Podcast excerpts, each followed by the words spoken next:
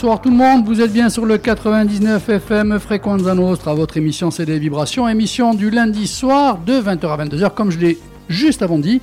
Karine, moi ça me fait plaisir. Si tu n'as pas un problème un soir, c'est qu'il y a un problème. Ah, je n'ai pas. Brice, voilà, rapproche peut-être la branche du micro. Donc, Karine, est-ce que tu t'entends dans le casque Absolument pas, je n'ai rien, Ah j'ai ben pas de moi, retour casque. Pour moi, tu changes rien, c'est très bon, tout passe bien. On va se débrouiller Ne t'inquiète pas, Ouais. peut-être que tu as fait un faux plan, mais je te rattraperai, ne t'inquiète pas.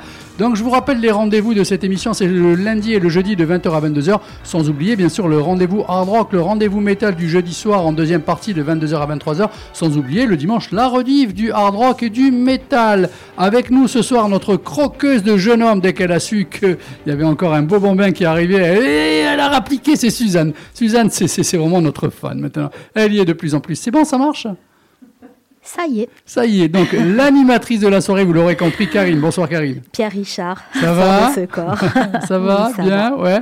Alors toi, t'es venu les mains dans les poches ce soir. Non, les pieds sur la table, les mains dans la chocolat poche. et, et j'ai rien fait du week-end. Et t'es hors pas sujet. Et t'es hors et- sujet. Et voilà. Hein, c'est bien. T'es pas non, pas du t'es hors tout, sujet. pas du tout. Je sais que Brice a beaucoup, beaucoup, beaucoup de choses à dire, donc on va se régaler. Alors nous aurons aussi par téléphone Xavier, maître Xavier pour le cinéma. Marcel va peut-être arriver, mais hum, là à cette heure-ci, je commence à avoir des doutes. Et ben, eh ben, Didier, eh ben, je sais pas s'il a pris un coup de soleil à Capodifène ce week-end, mais Un coup il a déclaré, un coup de je voilà. Il a déclaré forfait. Côté invité, c'est devenu très rapidement en Corse un incontournable de la musique. Croyez-moi, je ne dis pas ça juste pour le flatter. C'est une personne qui joue à peu près dans. Alors que je réfléchis. 1, 2, 3. 4. Non, je suis sûr que même lui ne sait plus dans combien de groupes et de projets il joue. C'est encore le genre de personne qui aimerait bien qu'une journée fasse 35 heures. Lui, c'est le célèbre et talentueux Brice Lebert. Brice, l'intro, ça le fait? L'intro de quoi? De l'émission. De ce que je viens de- d'amener pour toi. Ça me fait vraiment plaisir. Merci en tout cas André pour cette invitation. Merci Frequenza Nostra. C'est une radio sur laquelle j'ai l'occasion euh, de temps en temps de faire des chroniques euh, personnelles pour la vulgarisation de la musique et aujourd'hui d'être euh, à la même table mais cette fois-ci l'invité de l'émission. Bah, c'est en totale détente et merci beaucoup en tout cas. Ah ouais, non, mais là, c'est la détente absolue. Est-ce que je me suis pas trompé quand j'ai dit 35 heures, une journée de 35 heures pour toi, euh, que peut-être tu arriverais même pas finalement à me compter le nombre de projets et de groupes dans lesquels tu es actuellement? Alors les groupes, finalement, il y en a assez peu. On aura l'occasion d'y revenir sur la soirée. Je me suis pas éparpillé dans 10 000 formations, mais par contre sur pas mal de projets. Et c'est vraiment à nuancer entre les, les groupes et les projets, parce que les projets peuvent se tenir de manière sporadique sur une ou deux actions, ou sur quelque chose qui prend par exemple 10 jours de préparation et un festival. Mais quant aux groupes, il y en a que quelques-uns, ils tiennent sur une seule main, et ce sont des groupes avec lesquels j'ai tissé des liens, ou je suis en train de tisser des liens, et qui ont pour moi une représentation et un geste fort, eu égard de ce qui s'est passé pour moi à mon arrivée en Corse il y a deux ans.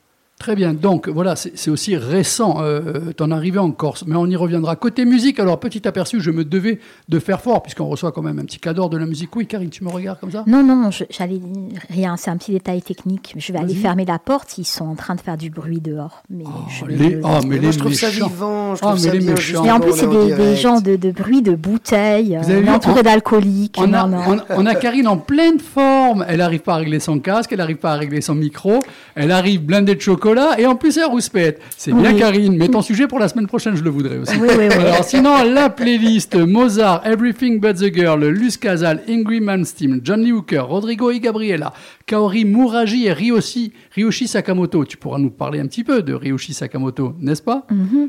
Quoi, tu n'aimais pas Si, si, Ah bon, quand même. quand même. Alors, eh, si on, si a le temps... hein. Ouais, Ouais. ben, c'est pour ça que je l'ai calé. Mais euh, alors, si on a le temps, à la fin, je ferai écouter à Brice, je ne sais pas s'il connaît le groupe Electric Light Orchestra. Oui, ah non. Euh, On en a non. déjà parlé, mais je suis pas certain de connaître. En fait, il y a une différence entre écouter et connaître. Et Voilà, donc, voilà. non, je serais vraiment curieux d'avoir ton avis. Parce que là, je t'ai je t'ai calé un morceau, tu verras, si on a le temps. Et Mili Balakirev, voilà, qui est euh, un énorme pianiste, mais surtout qu'il a fait un morceau qui est reconnu comme l'un des dix plus, euh, l'un des morceaux les plus compliqués à jouer. Un des dix morceaux les plus compliqués à jouer. Et là, j'aurais besoin de ton avis. Ce qu'on fait, on démarre de suite avec Mozart.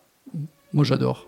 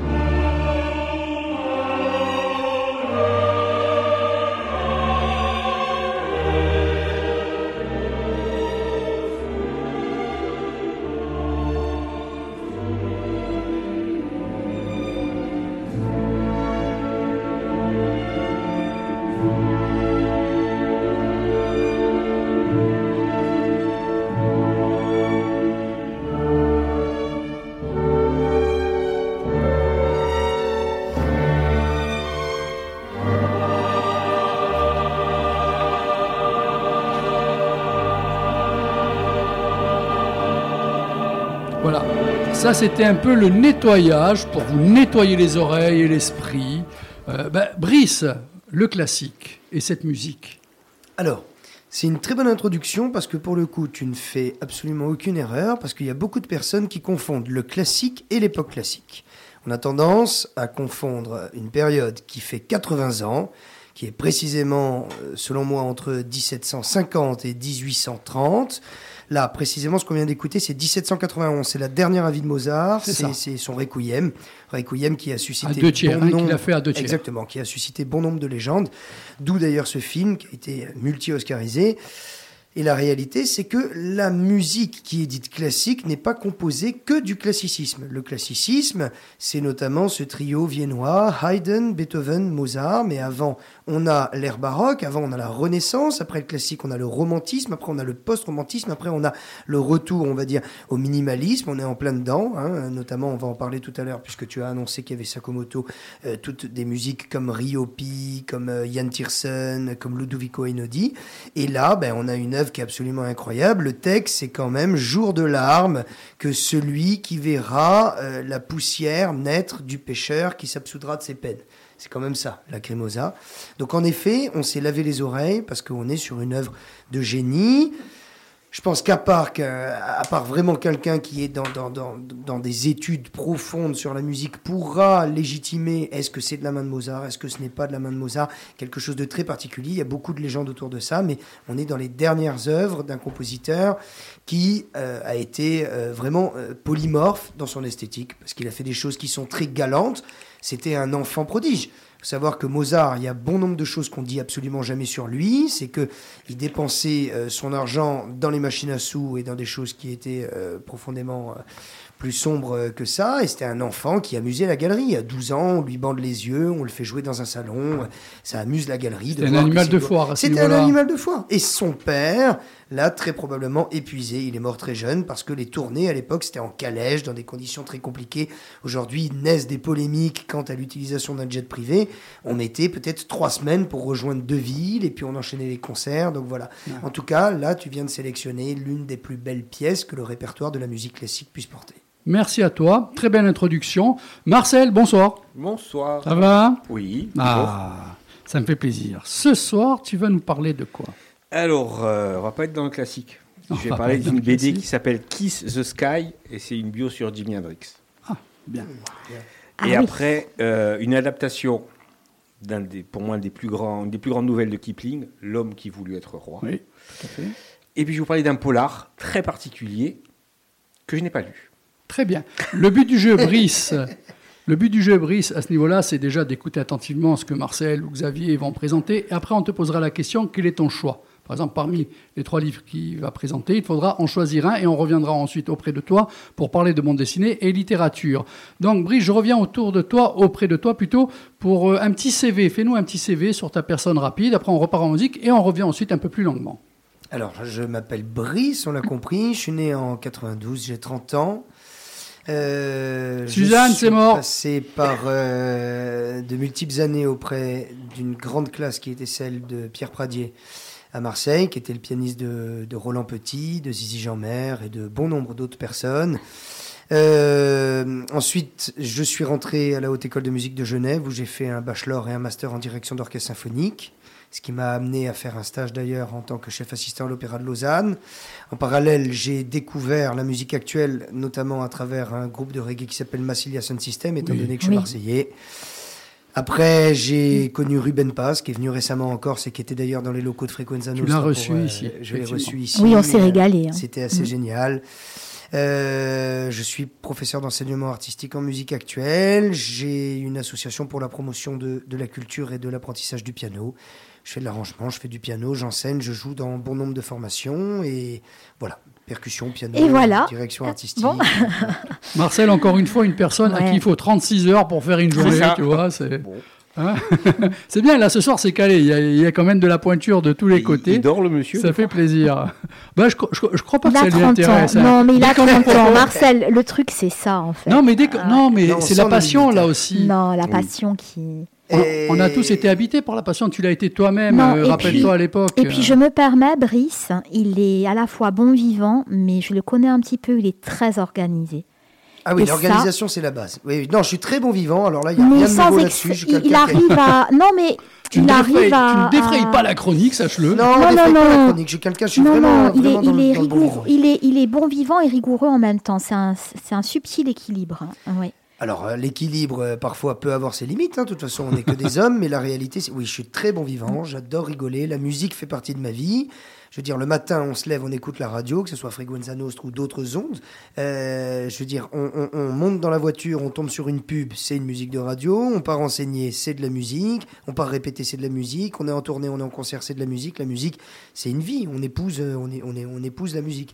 Et donc, bah, naturellement, vient aussi euh, parfois ces côtés festifs, ces moments de détente. C'est, mais voilà, mais on connaît quand même nos limites. hein. Là, Oui, cette semaine, oui, on pourra oui. revenir dessus. Là, j'étais, euh, j'étais sur les rotules. Euh, là, Ça a été une midi, semaine ah très, très, très. Oui, on en reparlera. hein, Alors, moi, je vous propose une ouais. petite coupure musicale avec la nouveauté de ce week-end, le nouvel album d'Everything But the Girl, que tu connais bien comme And I groupe. you. Hein, voilà, donc oui. un bon petit retour d'après Dédé et moi-même. Un Ah, ça fait déjà au moins ça fait deux avis positifs. Ah, mais ça fait 30. et ça là, on fait- retrouve un peu plus longuement Ça Rhys. fait 25 ans au moins. Non, qu'ils existent. Pas qu'ils ont arrêté. Ah, quoi qu'ils ont arrêté, ça fait bien longtemps. Hein. En tout cas, qu'on n'en entend plus parler, quoi. Allez.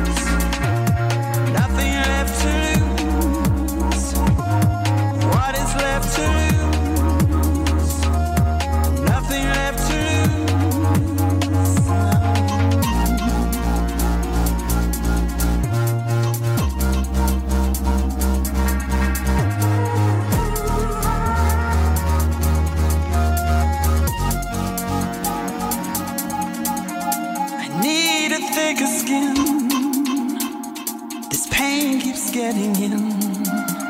Tell me what to do. I've always listened to you. What is left to lose? Nothing left to lose. What is left to lose? Nothing left to lose.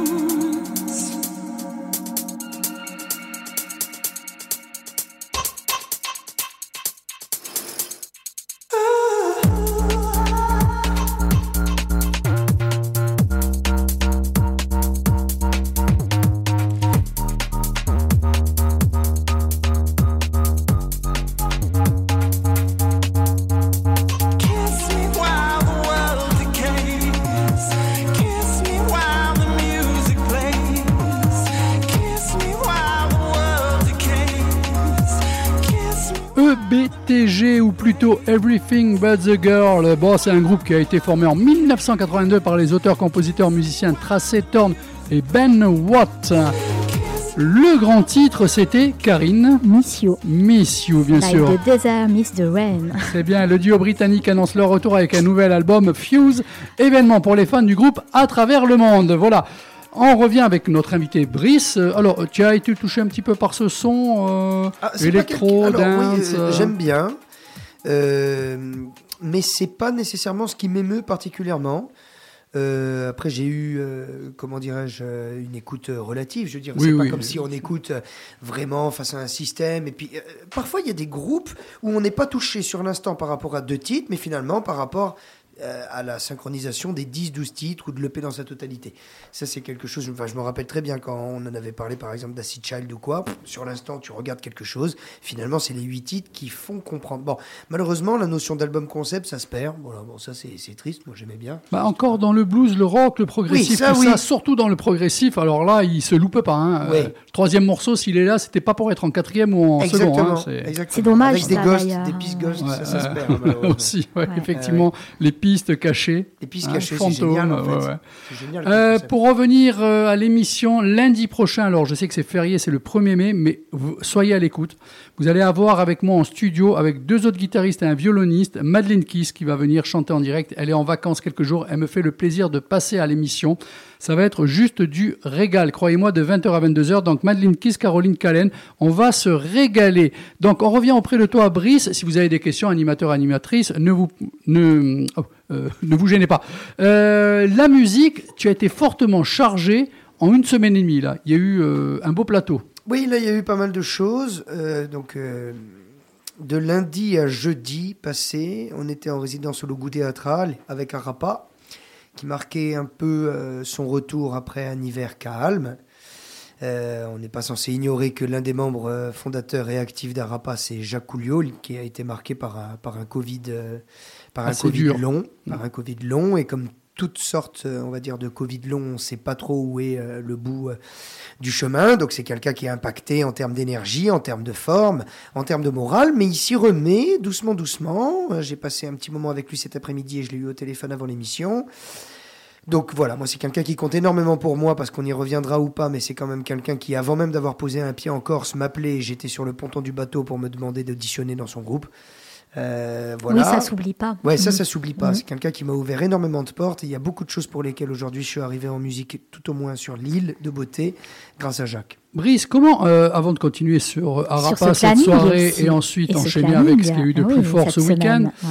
euh, comment tu es arrivé dans Concorse Qu'est-ce qui a, Quel a été le déclic euh Bah, c'est très simple, un déclic pour pas mal de personnes, ça a été le Covid qui a généré bon nombre de réflexions quant à nos choix individuels de vie et quant à ce qu'on voulait en faire. J'habitais à Marseille, Marseille est une ville absolument incroyable qui est bénie des dieux en termes de géographie, on a les montagnes, on a les calanques, on a la mer, on a très probablement plus de jours d'ensoleillement qu'à Ajaccio, bien que ce soit une ville qui soit bénie, mais Marseille c'est quand même un microclimat absolument exceptionnel.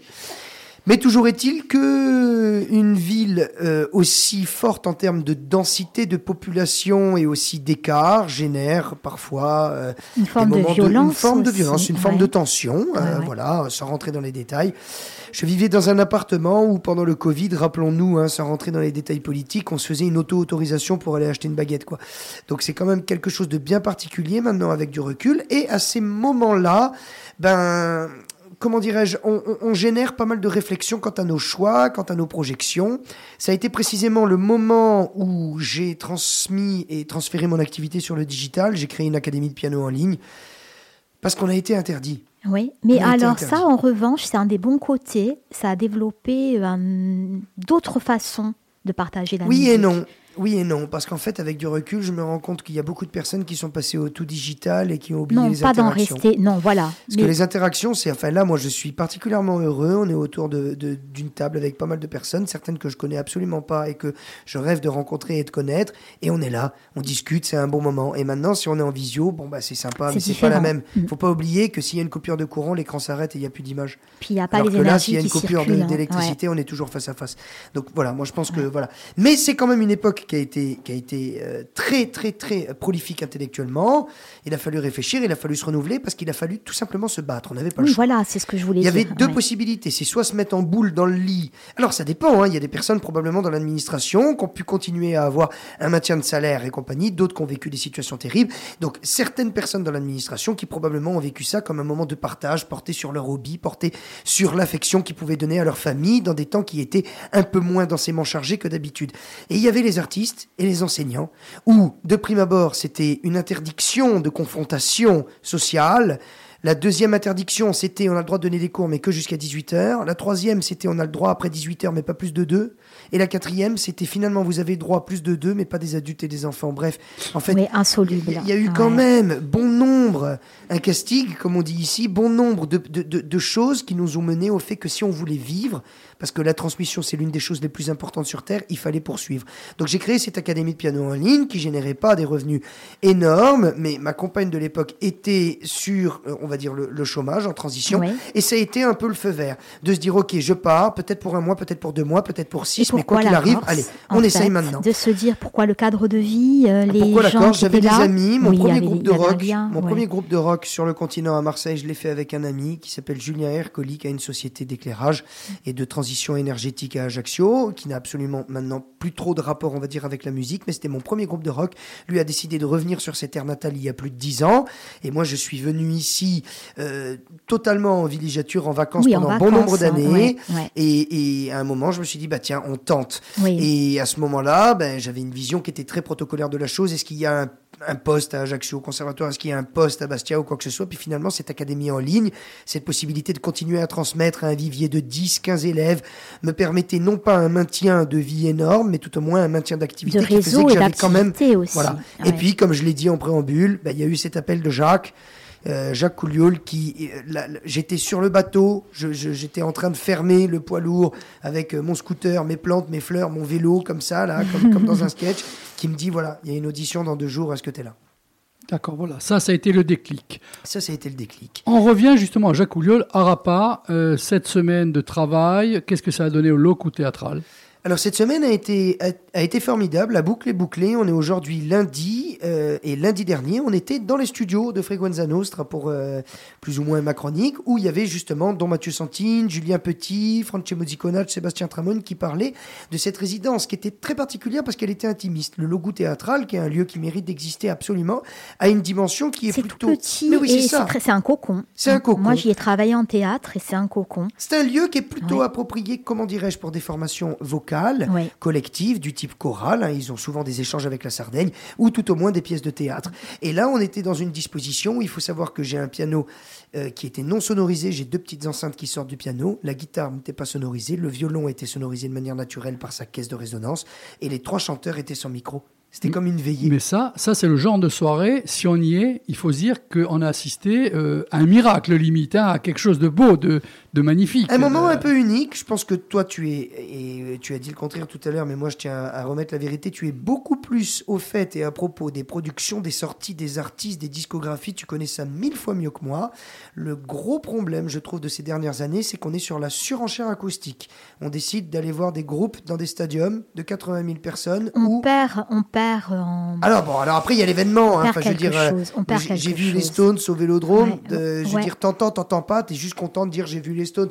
Maintenant, Ouais. la réalité, c'est que tu peux pas chercher le son. Tu peux pas. En fait, tu as, une banane, on appelle ça une banane de son devant qui pousse. Alors on dit plus des kilos désormais, mais donc t'es devant. Tu en prends plein les oreilles, tu as des basses à vomir, tu es derrière, tu vois les gens comme des Playmobil. On ne peut pas parler de son en fait à ce moment-là. Donc là, ça a été une veillée musicale. Voilà. Sur le son, sur le son, ils ont fait quelques. Il y a quand même des progrès. Il y a des, des groupes, des gros groupes qui gèrent ça très bien, avec des amplifications particulières, etc. Mais je trouve que quand les concerts sont trop gros, on perd cette espèce de contact euh, qui est indicible, mais avec l'artiste en fait. Comme tu dis, on les voit au loin comme des Playmobil ou. Et surtout, surtout On sur des pas le- écrans, tout voilà, ça. c'est ça. Mais c'est ce qu'il y avait de beau avec ce qu'il disait à, à- à propos Alors du tu, théâtral, tu- c'est tu que te prends l'énergie directe. tu as cette quoi. impression d'assister à un moment euh, Unique, où tu es, euh, voilà, tu as touché loto, c'est un peu la même chose. Et c'est pour ça que moi, actuellement, dans les concerts, et il va venir pour Juliette Armanet, bon, je vais pas lui faire à lui, mais des fois, les gens, ils me disent, ah, je voudrais devant. Je dis, non, ne vous mettez pas devant, euh, mettez-vous quand même 30 ou 40 mètres derrière. plus, mais tu l'as tout en, à fait dit. en forme de triangle. Vous voyez, vous avez les deux enceintes, vous avez la scène, faites un calcul, mettez-vous euh, pour avoir quand même le son et tout qu'il faut en, étant en retrait. Et les gens, non, ils, ils, ils Et- captent pas ça, hein, c'est dur. Suzanne en parlait tout à l'heure, c'était pareil. La réalité, c'était, on parlait de l'opéra. L'opéra, souvent, alors déjà, il y a quelque chose qui m'insupporte, c'est qu'à un moment, il y a une projection sociale. D'accord? On vient sortir son petit manteau de fourrure, on se met au premier rang. Il est hors de question de prendre un strapontin. L'opéra, l'un des meilleurs endroits en termes d'acoustique, c'est ce qu'on appelle le poulailler. Donc c'est l'endroit où on est tout en haut. Et donc en effet, il faut pas avoir le vertige parce que selon, les, selon comment c'est fait, moi je parle par exemple à l'opéra de Marseille, ben, en effet, c'est- vrai que tu, as l'impression que tu- tu vas tomber. Mais la fosse Le est son- le composée son monte, de hein. trombonistes, de contrebasses, d'instruments où on a besoin d'avoir une distance, comme disait André. Je me rappelle très bien être passé dans cette boutique. D'ailleurs, c'est des vibrations, il faut y aller. Dernier disquaire indépendant de Corse. Pas là pour faire sa pub, mais parce qu'il a un métier absolument incroyable. Et on parle de Juliette Armanet, que j'apprécie particulièrement musicalement. Et il me dit, euh, ne te mets pas devant. Mais oui, non, on va pas se mettre devant, parce que tu te mets devant. Oui, tu as la, la primeur de faire une photo et d'avoir l'impression d'être juste à côté. Mais en fait, tu vas rien comprendre musicalement à ce qui se passe. Bien sûr, entièrement raison. On a fait Arapa Loco Théâtral, on a bien mis en avant ce petit théâtre que vraiment il faut découvrir absolument. Et ils sont tout le temps à faire des manifestations beaucoup de et toutes choses sortes, comme tu as pu le dire. Ça peut être des concerts polyphoniques, ça peut être des lectures, ça peut être du théâtre et tout. Mais je voudrais en arriver maintenant quand même au gros, pas de l'année, mais de cette première partie de l'année. Ça a été les restaurants du cœur puisque tu y as participé. Alors comment tu as participé? L'ambiance, les dessous euh, de la scène et tout. Allez, raconte-nous un petit peu parce que ça devait être un oui, privilège. Oui, c'était assez incroyable. Euh, il faut savoir que ça a été, donc on l'a dit, hein, une semaine assez chargée parce que jeudi s'est terminé cette résidence avec Arapa. Naturellement, on passe un moment un peu d'échange après. On se réunit pas tout le temps, donc on boit des coups. hein, euh, voilà, on rigole, on se couche un peu tard. La veille venait de se passer l'installation du plateau puisque dès mardi, les techniciens étaient sur place. Hein. Palatine, c'est quand même 1600 places. Ça représente un plateau qui est assez énorme. Et donc vendredi démarrer entre guillemets les générales, les travails du, des, des- des tableaux de ce premier concert, on va dire, donc les Restos du Cœur Escale en Corse, puisque ce qu'il faut savoir c'est que, sauf erreur de ma part, ce qu'on appelle les Enfoirés, c'est une marque déposée. C'est pour ça que donc on appelle ça les Restos du Cœur Escale en Corse. Et Régis a réussi à être labellisé, on va dire, par Et rapport... Régis a réussi à être labellisé. Il y avait un moment particulièrement émouvant, c'est qu'il y avait le fils de Coluche qui était présent. Donc ça, c'est quand même quelque chose d'assez incroyable. Régis Gomez, hein, Régis. Gomez, Régis. Gomez que Ouais. je remercie, Francky de Peretti à la, Oui. à la mise en scène. Donc ils m'ont fait confiance sur l'organisation, on va dire, du, du- du plateau musical. Ça s'est fait assez naturellement, c'est-à-dire qu'on était accompagné de quatre musiciens qui étaient absolument euh, génial. Il y avait Eric à la batterie, il y avait Stéphane Lé qui est le bassiste des Chamajalese à la basse, il y avait Vital Negrone qu'on présente Oui. plus, La qui guitare, est guitare, guitare acoustique, violon, et puis moi-même au piano. Il a fallu beaucoup d'attente, beaucoup de, de patience et beaucoup de capacité d'adaptation, puisque quand on accompagne 50 chanteurs, bien que ça ne soit pas présenté, généralement, de suite, tu te dis, un chanteur, c'est compliqué, deux, c'est euh, un enfer, trois, c'est la mort. Parce qu'il y a toujours, naturellement, hein, des questions d'ego, comme chez les musiciens, mais surtout des questions de tonalité. Oui, c'est plutôt les tonalités. c'est voilà. ça, voilà. C'est-à-dire que tu dois t'adapter à chaque, euh, quasiment à chaque tessiture, Et à ça a chaque. euh, été un spectacle absolument incroyable. Toutes les chorégraphies ont été gérées par euh, Grégoire Réalisé, donc euh, Studio Lyonnais, une école de danse qui a fait un travail incommensurable. Vraiment. en, en très peu de temps. En, En plus. très peu de temps. Ah oui. Mais enfin, je veux dire, ça a été des, des duos dans des manières très intimistes, presque danse de salon, qui servaient l'image, mais de manière absolument Avec des danseurs à eux. Ils n'ont pas que chorégraphié Ils les pas que intervenants. chorégraphié. Non, non, ils n'ont pas que chorégraphié. Ils ont amené une Ils ont troupe. illustré. euh, Ils ont amené voilà. une troupe de 45 danseurs. Ah, c'est. ouais. Même, hein, ouais. Donc ça, c'était absolument incroyable. Et Ça a été une réussite hein, au Ouais, passage. hein, ça a été voilà. une réussite. Alors moi, je peux pas être jugé parti, mais on a quand même fait 1400 personnes pour la représentation de 14 soir heures. Euh, Ah non. dans de- dans- guichet fermé pour la représentation du soir. C'était oui, mais 1600. Je crois que c'est 1600 si je me trompe. il me Pardon que ça a été l'antenne. 1000 ou 1100 euh, sur l'après-midi. Oui, c'est ça, 1002 ou 1003 ou 1100 dans l'après-midi, 1600 Non, le mais soir. c'est- une totale 3000 réussite. personnes. Euh, voilà, il y avait naturellement euh, bon nombre de chanteurs qui sont des figures de l'île, hein. Christophe Mandelone, Jean-Charles Pape, Jean Mencogne, Francine Massian. Patrick Fiori. Euh, alors, et après, bien sûr, il y a eu Patrick Fior, il y a eu Benabar. Euh, donc, j'ai eu la chance d'accompagner Benabar sur un piano-voix, euh, d'une de ses chansons d'ailleurs. Donc, ça a déjà un poids quand tu accompagnes quand même un artiste euh, qui fait partie du top des charts, si je puis dire. Par-dessus tout, quand c'est un moment intimiste, parce que piano-voix, t'es tout nu. C'est pas Ah comme oui, si tu as une basse, une guitare, tu dis tiens, j'ai planté un accord, c'est grave, mais il y a quelqu'un d'autre, t'es tout nu. Et non, ça a été vraiment un super moment. Ça a été un moment, et n'oublions pas qu'au-delà de, de l'événement, nous, je dis nous parce que j'y participais, avons récolté euh, l'équivalent de 80% des besoins annuels en, en une journée des restos du cœur pour la précarité pour dans la ruralité en Corse. Ouais. C'est-à-dire que bien, bien, bien naturellement, c'est quelque chose qu'on a tendance à oublier dans des villes comme Ajaccio où il y a, il y a- il y a beaucoup de, de matu vu, si je puis dire, mais il y a beaucoup de problèmes de précarité en Corse. Et les restos du cœur ont besoin d'être présents sur le territoire et 80% des besoins annuels ont été couverts par cette On action. est la région la plus pauvre de France. Oui, mais au soleil, comme on dit. Mais au soleil. On ne montre pas. voilà. Donc, euh, deux, trois petits moments croustillants de la soirée. euh, Il y a deux, trois petites choses. Alors, que tu as- oui, non, non, non, non, mais pas forcément. Non, Non, non, mais ça j'aime peut bien être le un bon mm. moment. euh, Non, mais il y a eu des moments géniaux, on peut en parler. Il y a Ouais. bon nombre de personnes qui l'ont vu. Jean-Charles Pape est monté sur un morceau qui, qui était Aïcha, puisque en fait, vous imaginez bien que le jeu euh, c'est naturellement euh, de chanter des morceaux qui sont pas nécessairement les morceaux que les chanteurs ont l'habitude de faire. D'accord. Parce que sinon, c'est un concert d'artistes. Donc, outre le fait qu'il a fait preuve d'un professionnalisme débordant, puisque le prompteur euh, s'est arrêté, parce que c'est pas nécessairement leur répertoire, et donc, du coup, il a fait preuve d'un professionnalisme énorme, c'était Ikongoni qui faisait les interplateaux. Je sais pas si vous Oui, connaissez Oui, cette oui, bien sûr, bien sûr. insulaire de Bastia. Très Et drôle, donc, hein, ouais, Jean-Charles Pape arrive déguisé en tout en camon et ils disent Tiens, mis mon papyrus. et nous, on connaissait pas les textes. On connaissait pas les textes. On les a découverts au moment du spectacle. Ils ont fait quelques petites répétitions, mais non, c'était une très très belle aventure.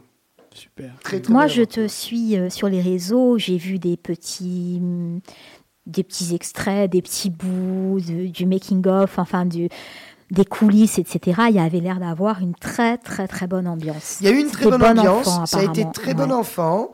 Euh, oui, c'était très très bon enfant. Et il faut savoir aussi que donc je remercie naturellement Régis et, et, et Francky de Perrit. Ça a été une édition donc à Louzoukours, à Louzounoustral, mais ça a été surtout une édition un peu entre guillemets, je le dis, hein, sans moyens. C'est-à-dire qu'il n'y a pas une production derrière où ils savent Oui. combien ça va récolter, combien de zéniths vont être faits, la captation, le DVD. Non, c'est pas ça. Ça a été couvert par Viasté, là, par Corse Matin, par des médias, mais ça n'a pas été genre tiens euh, X pas milliers. hyper Non, organisé c'était- à la non, base, assez spontané. Oui, c'est ça. Il y a une réaction ouais, un peu ouais. spontanée. Qui veut venir, qui veut participer. On fait un repas, une conférence de presse, on y va. Et in fine, euh, en fait, c'est beau. Il y a eu quelque chose de naturel. Bon, naturellement, ça va prendre de l'ampleur l'année prochaine. On sait très bien comment ça va se passer. Ça va être encore plus gros. Ça va prendre de l'ampleur.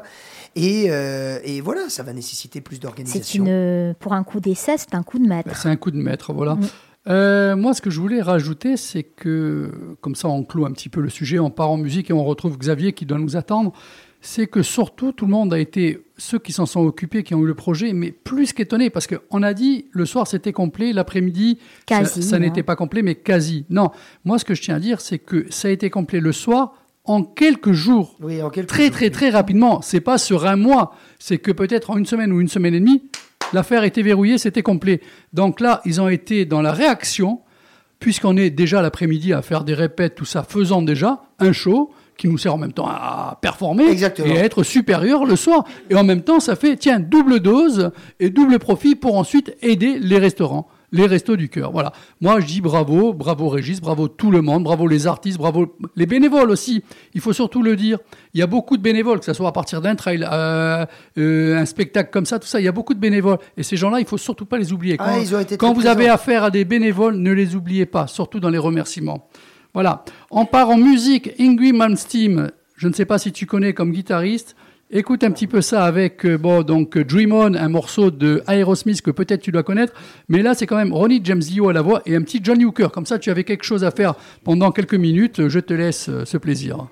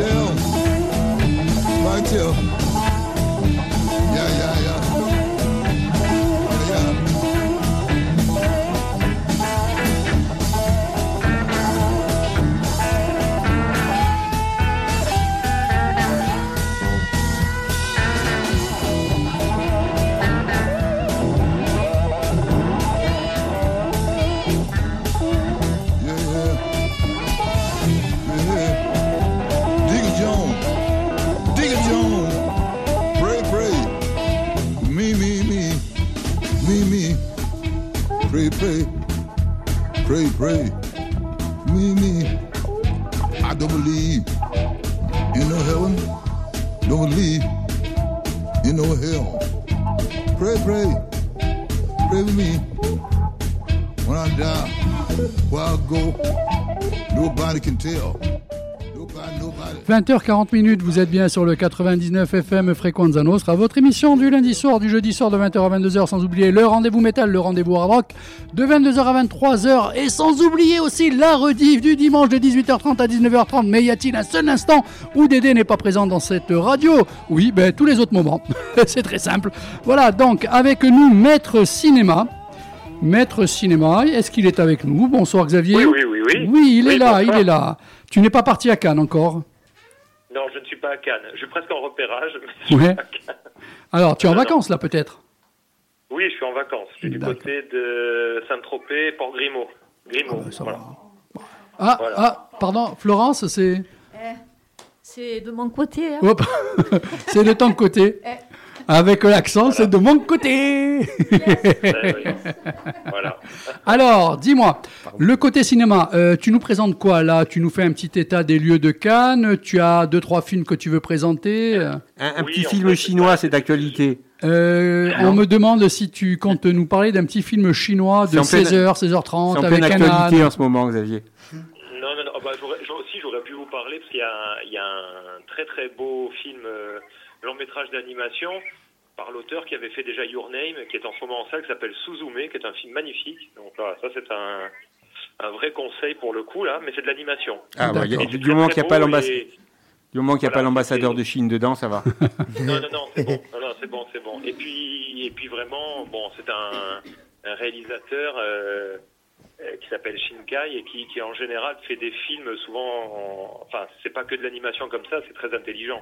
Là, c'est une vraie réflexion aussi parce que c'est c'est l'histoire d'une jeune euh, d'une jeune fille qui doit passer plusieurs portes. Donc, il y a toujours cette idée-là aussi. Ça, ça ressemble beaucoup à du Miyazaki d'ailleurs mais qui doit passer, euh, qui doit passer comme ça plusieurs portes, se plonger dans le passé pour essayer d'éclairer le présent. Donc c'est vraiment très, très intelligent. Puis surtout c'est autour de la nature, donc il est question de séisme, de d'empêcher des séismes. Donc bon, j'aime bien les thématiques aussi et c'est vraiment c'est en salle en ce moment et franchement c'est un vrai conseil. Hein. D'accord. c'est très beau. Je, j'attire ton attention sur le fait qu'il y a un invité, c'est Brice Lebert, hein, donc qui est avec nous. Il va, il va falloir que tu présentes euh, tes films pour qu'à un moment donné, ils disent, eh ben, d'après ce que tu as présenté, c'est celui-là qui me plaît. Hein, donc tu, tu, tu fais ça comme il faut. Hein.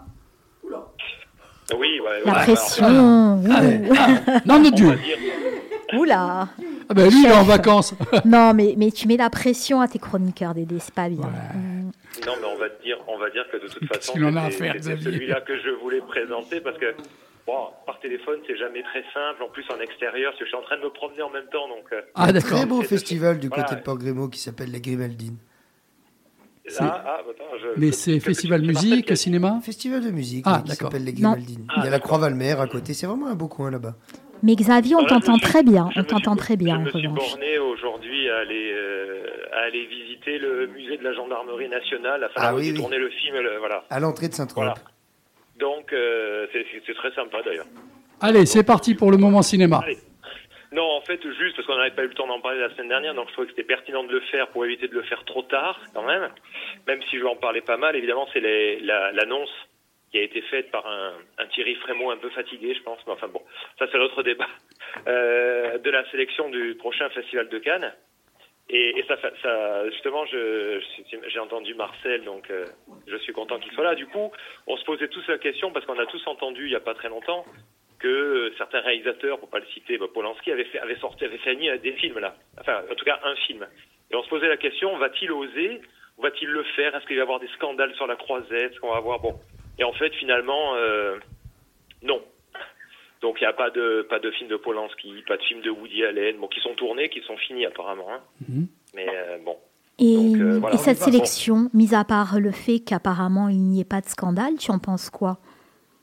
Non, bah non, moi, moi ça m'est égal. Moi, ce qui m'intéresse, c'est de voir les films. Donc, je vais te dire à la rigueur. Euh, non, mais alors bon, sauf que l'argument de Thierry Frémaux, euh, je ne les prends pas parce que euh, je veux protéger les films et les réalisateurs. euh, c'est Pipoland. Hein. Je, moi, je préférerais qu'ils disent, je ne les prends pas parce qu'ils n'ont pas leur place à Cannes. Mhm. J'estime que, Ouais. et au moins, il, il- ça serait plus honnête. Et puis voilà. Après, c'est un sélectionneur. Il fait ce qu'il, enfin, il fait ce qu'il veut. Je crois pas qu'il fasse toujours ce qu'il veut. Il doit avoir des petites pressions quand même, mais au moins qu'il assume euh, ses choix. D'accord. Euh, Brice, le, de dire je je prends pas Woody Allen parce que je veux protéger le film euh, des retombées machin enfin c'est n'importe quoi je j'y crois pas une seconde Xavier, Euh, Brice voilà. a une question pour toi. Oui, Oui. oui, il y, a- il y a- il y a un film euh, de Catherine Corsini. qui a été Ouais. au cœur d'une polémique. Ah. et ben d'ailleurs d'ailleurs j'ai eu la réponse aujourd'hui ça tombe bien du coup elle est en compétition donc le film est repris en compétition donc elle- elle- dans les compléments de sélection aujourd'hui il tombait euh, quelques films en complément et donc il y aura une vingtaine de films en compétition dont le film de Catherine Corsini qui a été réintégré aujourd'hui donc je, je, je, je me dis que le Festival de Cannes avait dit pour l'instant, le, il avait été annoncé dans la, première sélection de la compétition, puis il avait été retiré de suite par rapport à effectivement toutes ces histoires qui tournent autour de Catherine Corsini, et, et ils attendaient des explications. Donc, je me dis que si le film retourne en compétition, c'est qu'a priori, les explications qui ont été données ben, ont, ont dû euh, satisfaire euh, les sélectionneurs, ou du moins, bon, Voilà. Après, s'il n'y a pas d'a- d'action judiciaire, c'est toujours pareil aussi. Bah, C'est un peu C'est un peu chauvin. compliqué, mais en tout cas, en tout cas, en tout cas, oui, elle est en compétition. Un- je- J'ai j'ai reçu l'information tout à l'heure. C'est un mail, peu chauvin, des mais, compléments euh, de sélection. Ouais, ouais, on, on- comme ça a été tourné ici, on connaît tous des gens qui ont bossé dessus et tout, ça fait toujours Mais, plaisir, mais, mais, quoi. mais bon, moi après, Voilà. c'est moi ce qui m'intéresse, c'est finalement c'est la qualité du film. Oui, bon, je sais que le dernier film de Catherine Corsini m'avait désolé, donc euh, j'espère que celui-là sera pas aussi désolant que le précédent. Mais bon, euh, voilà, ça c'est pas forcément le film que j'attends le plus de toute façon de la compétition. Je vais être franc. hein. Voilà. Tu nous brosses un petit tableau euh, de tous ces films qui ont été sélectionnés et peut-être un petit écoute, avis on- euh, on sur va- certains On va se concentrer, oui, on, on se concentre plutôt parce qu'il y a plein de sélections à Cannes, c'est dur de faire un panorama complet, donc plutôt sur la compétition officielle ce soir, et si jamais je reviendrai sur d'autres. Ben, Lundi, lundi qui vient ensuite prochain, on pourra faire une deuxième partie. Voilà, c'est ça, c'est ça. Alors ça a très mal commencé finalement euh, dans l'annonce de sélection parce que Thierry, Thierry Frémaux avait laissé euh, pas fuiter, hein, mais avait annoncé déjà le film d'ouverture et c'était Maïwen. Donc évidemment là, je suis tombé de la chaise deux fois, bien entendu, comme d'habitude. Euh, mais bon, un, il- le film étant fera, l'ouverture du festival de Cannes, donc s'appelle Jeanne Duberry. Donc sur la célèbre maîtresse Louis XV. Bah oui, oui, bon. Mais ça m'in- ça m'intrigue quand même. Par historique, euh, bon, ouais. Voilà, non mais un film historique, pourquoi pas. Puis un jour, il faudrait bien qu'elle fasse son meilleur film. Vu que jusqu'à maintenant, Tu c'est l'aimes horrible. tellement. Bah mais- donc forcément, ça- un jour, elle va faire son meilleur film, c'est sûr. Ça pourrait être celui-là. Et Son un, bon pire. film, et un bon film Un bon déjà. Sont moins pires, Voilà. allez, voilà. Ça pourrait être celui-là. Bon. euh, donc, Vous êtes des prédateurs fera- tous autant les uns. Oui, c'est vrai, ça, ça sera l'ouverture, mais ça ne sera pas, ça ne sera pas en compétition. Bon, voilà. Ensuite, il a annoncé toute une série de films. Alors, bon, il y a, il y a quoi, une vingtaine de films, il y a à peu près sept films de, ré- de, de réalisatrices. Donc, je crois que c'est une première. Hein, c'est la première année où il y a autant de femmes en compétition en tant que femmes cinéastes. Bon, je pense pas qu'elles soient là uniquement parce que ce sont des femmes, c'est aussi parce que c'est des cinéastes talentueuses, hein, évidemment. Espérons. Et, et notamment, voilà, et notamment, euh, je pense à Jessica Hausner, euh, qui avait fait un film il y a quelques années, une libre adaptation un peu de Goethe, qui était vraiment très très bien. C'était un certain regard. Et là, du coup, elle revient avec un film qui s'appelle Club Zéro. Euh, on a aussi, par exemple, Kautar Benania avec les filles d'Olfa, qui elle aussi avait fait un film qui s'appelait La Meute, un film euh, tunisien qui était vraiment très très prometteur. Donc, mais bon, on se dit que c'est toujours un peu casse-gueule aussi parce que de les mettre en compétition très vite, eh ben, elles sont attendues au tournant et ça peut faire pchit aussi, mais j'espère que non, en tout cas. Euh, Il y a aussi le nouveau film de Justine Tritt, que, que- que- l'auteur notamment de Victoria, La bataille de Solferino, euh, avec Virginie Fira, enfin le, Victoria, hein, avec Virginie Fira. Et là, le film va s'appeler, que je regarde parce que du coup, je suis désolé, c'est pas très pratique, mais j'y arrive. Anatomie d'une chute. Bon, voilà. Euh, sinon, il y a aussi bah, du coup Catherine Breillat, on en a parlé. Voilà, ça c'est important. Euh, L'italienne Alice Rohrwacher aussi que j'aime beaucoup, qui revient avec un film qui s'appelle La La Chimère. Donc voilà. Et puis après, au milieu de tout ça, vous avez, il y a quand même des, des noms euh, qui sont pas inconnus. Hein. Si je dis par exemple Wim Wenders, bon, le retour Ah de. Wim Wenders en Ça compétition, fait un moment ça fait là quand même que. longtemps. Ouais, ouais, ouais. Bon, mais lui aussi, avec tout le respect que j'ai pour lui, euh, il faut dire que euh, je suis étonné qu'il soit en compétition parce qu'alors ces dernières années, il nous a livré des purges, mais alors euh, d'un autre d'un autre monde. Hein. Là, je là, je, je m'engage personnellement, c'est horrible. Donc là, Xavier, visiblement- Xavier Oui. j'avais une question, s'il te plaît, concernant Oui. le cinéma féminin. Euh, Oui. Est-ce qu'on peut dire que le cinéma féminin ces dernières années, qui est en train de monter, mais bon, peut-être qu'on fait monter aussi le cinéma féminin parce que c'est un peu tendance, donc on, te colle des noms comme ça parce qu'il en faut. Est-ce que ça fait bien Ou est-ce qu'il y a vraiment quelque chose qui fait que chez les femmes ces dernières années dans le cinéma, elles osent et elles font beaucoup de choses euh, qui, qui sont là pour euh, bouger un petit peu le cinéma? Écoute, écoute, il y a, y a, bon, il y a toujours eu, même s'il fut un temps, c'était un peu difficile, mais il y a toujours eu des réalisatrices qui étaient souvent à l'avant-garde. Hein. Je pense Oui. à Agnès Agnès, Varda, Varda, par exemple. Non, mais Agnès Varda, euh, au milieu de tous ces hommes de la nouvelle vague, bon, mais qui faisait des choses assez incroyables. Non, là, il y a vraiment, en tout cas, de toutes les sélections. Moi, je sais que depuis quelques années, on voit pas mal de films réalisés euh, par des cinéastes euh, femmes, euh, à la quinzaine, à la semaine, à un certain regard. Franchement, même en compétition, on se demandait comment comment c'était possible qu'elle ne puisse pas monter de temps en temps Mhm. en compétition. Là, qui en est 7, 8, c'est presque parité. Hein. Sur une vingtaine de films, on n'est pas loin de la parité. Je trouve que c'est justifié, vraiment, au, au eu égard à ce qu'on voit du paysage euh, mérité, cinématographique. Quoi. Donc, Oui, oui, elles- je pense. Elles sont Après- pas là, comme j'aime je- dire, pour remplir un cahier des, euh, des, des- des charges. Ah, euh. C'est sûr, non, mais c'est sûr que c'est une demande depuis quelques années, mais en même temps, c'est, on a, on a tous vu des films, des fois faits par des femmes, et on se dit c'est formidable. Donc, je veux dire, pas non plus euh, immérité. Après, moi, que ce soit pour les, que ce soit homme, femme, euh, je serais tenté de dire, ça, on verra le résultat. Moi, ce qui compte, c'est que les films m'emballent et que ce soit, voilà, donc, euh, il faudra juger sur pièce. Est-ce que c'est un, c'est là où je pourrais te répondre. Est-ce que c'était un piège? Est-ce que c'était mérité? Ou est-ce que c'était vraiment un effet d'annonce? Voilà. D'accord. On continue. On aura la réponse. hein. Voilà, non, non. Et, et alors, parmi les, les grands noms aussi de la, de la sélection, vous, entendez les cloches sonner Oui, on entend. Voilà. 21h. Non, bon, non, non, parmi les autres noms très très importants, bon, ben Wes Anderson, Ah oui. le, le nouveau Wes Anderson, euh, dont on a commencé à voir déjà, je crois, la bande-annonce, et en tout cas au moins quelques images, s'appelle Asteroid City. Donc toujours avec une, une d'acteurs là que j'ai pas, j'ai pas en tête comme ça, mais euh, toujours des acteurs très connus. Enfin, un petit peu la marque maintenant de son de son cinéma, mais c'est intéressant parce que son dernier film, j'a- j'avais trouvé ça intéressant, euh, The French Dispatch, mais je trouvais qu'il y avait un tout petit essoufflement, c'est-à-dire qu'il faisait toujours un peu pareil.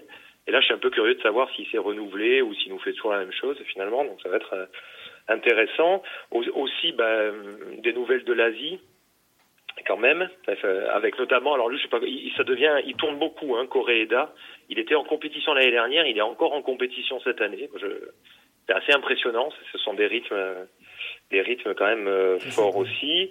Et Oui, oui, alors moi j'attends beaucoup évidemment d'un d'un document, documentaire chinois, donc ça c'est pour Marcel, de Wang. Bing qui s'appelle Jeunesse. Et alors il a fait un film très court, c'est un court métrage pour lui, 3h54. Parce que habituellement ces documentaires, euh, notamment à l'ouest des rails, faisaient 8h30. Donc bon, Mais 3 heures, dire, 8h30, techniquement, c'est un court métrage. Oui, bah oui. techniquement, Xavier, comment on fait? On, on diffuse ça en trois fois Les gens meurent euh, Oh, directement Cannes- dans la Cannes, salle ils- ou Non, à Cannes, ils ont, ils ont, ils ont déjà projeté des films comme ça. Euh, et souvent, Fleuve, ils le hein, font en oui. par- Ils le font souvent Eh en oui, plusieurs eh parties, mais qui s'enchaînent quand même. Hein. Ah. Donc, euh, tu passes ta euh, non, non, journée non, voilà. euh, sur un doc Oui, oui. Ouais. Oui, bon, et après, alors, euh, si, si je vous cite des noms, vous allez de suite les reconnaître, enfin, en tout cas les connaître. Hein. Todd Haynes, qui sera en compétition aussi. Euh, Ken Loach, Ah, Mhm. c'est quand même un vétéran maintenant. Ken Loach qui, qui concourt officiellement pour une troisième palme d'or. Bon. Et qui a encore Ah, quelque et- chose à dire, lui.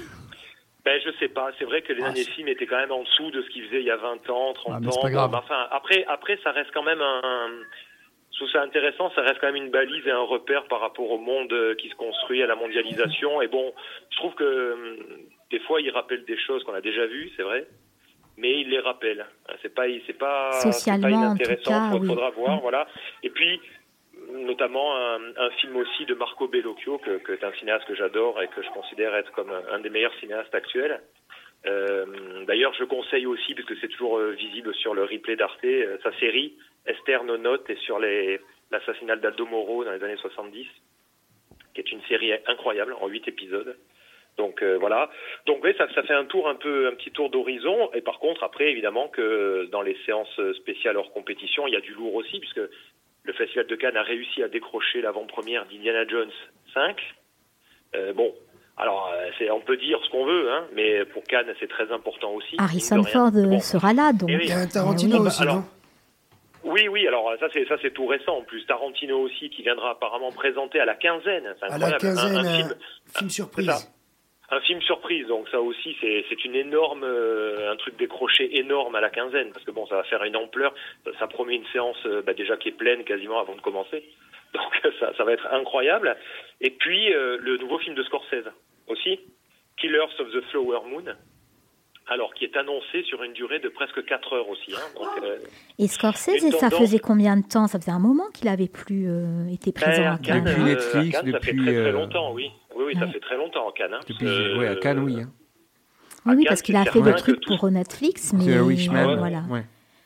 Ouais, tous ces derniers films, je crois que je remonte même il y a 10-15 ans, euh, n'ont pas Mhm. été à Cannes. hein. Ça, ça, c'est sûr, j'ai pas vu de Scorsese. Mais par contre, là, ça s'annonce euh, aussi euh, bien pour Cannes, en présence notamment de Leonardo DiCaprio. Donc bon, Oui, ça a va ramener du ça, ça fait monde. toujours et- une tête d'affiche. Et oui, Ouais, ouais, ouais, puis ça, ça toujours crée une émulation quand même, c'est chouette hein. aussi, c'est ça, c'est hein. ça. Puis- les, les stars, les paillettes doit- quand même.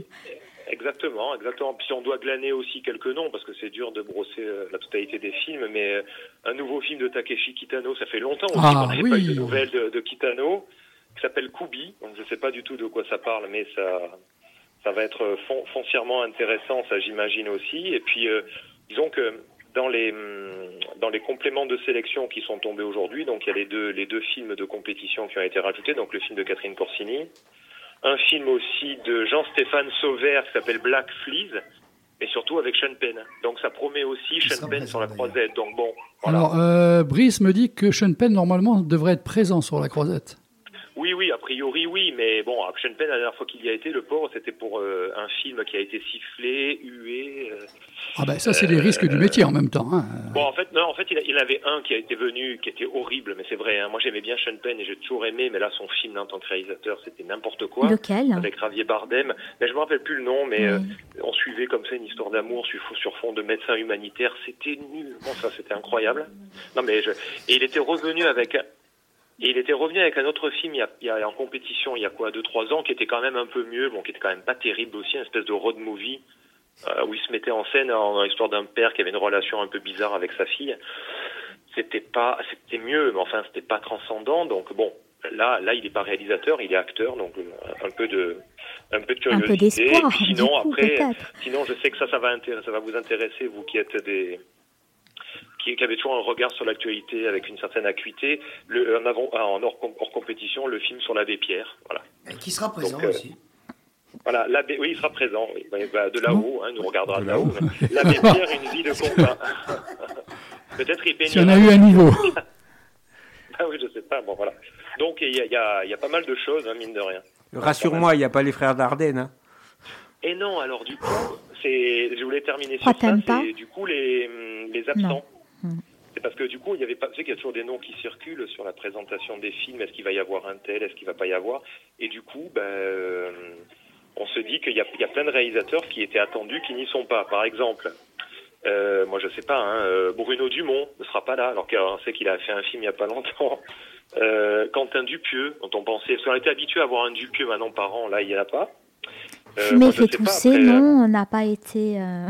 bah non, non, c'était drôle, mais. aussi. Bonello, En. Bonello, moi j'aime Ouais, beaucoup ouais, et moi j'aime est beaucoup. pas. Et donc voilà, ça fait et, et surtout j'étais très très j'avais très hâte de voir un nouveau film de, de Jeff Nichols qui est un réalisateur euh, incroyable aussi.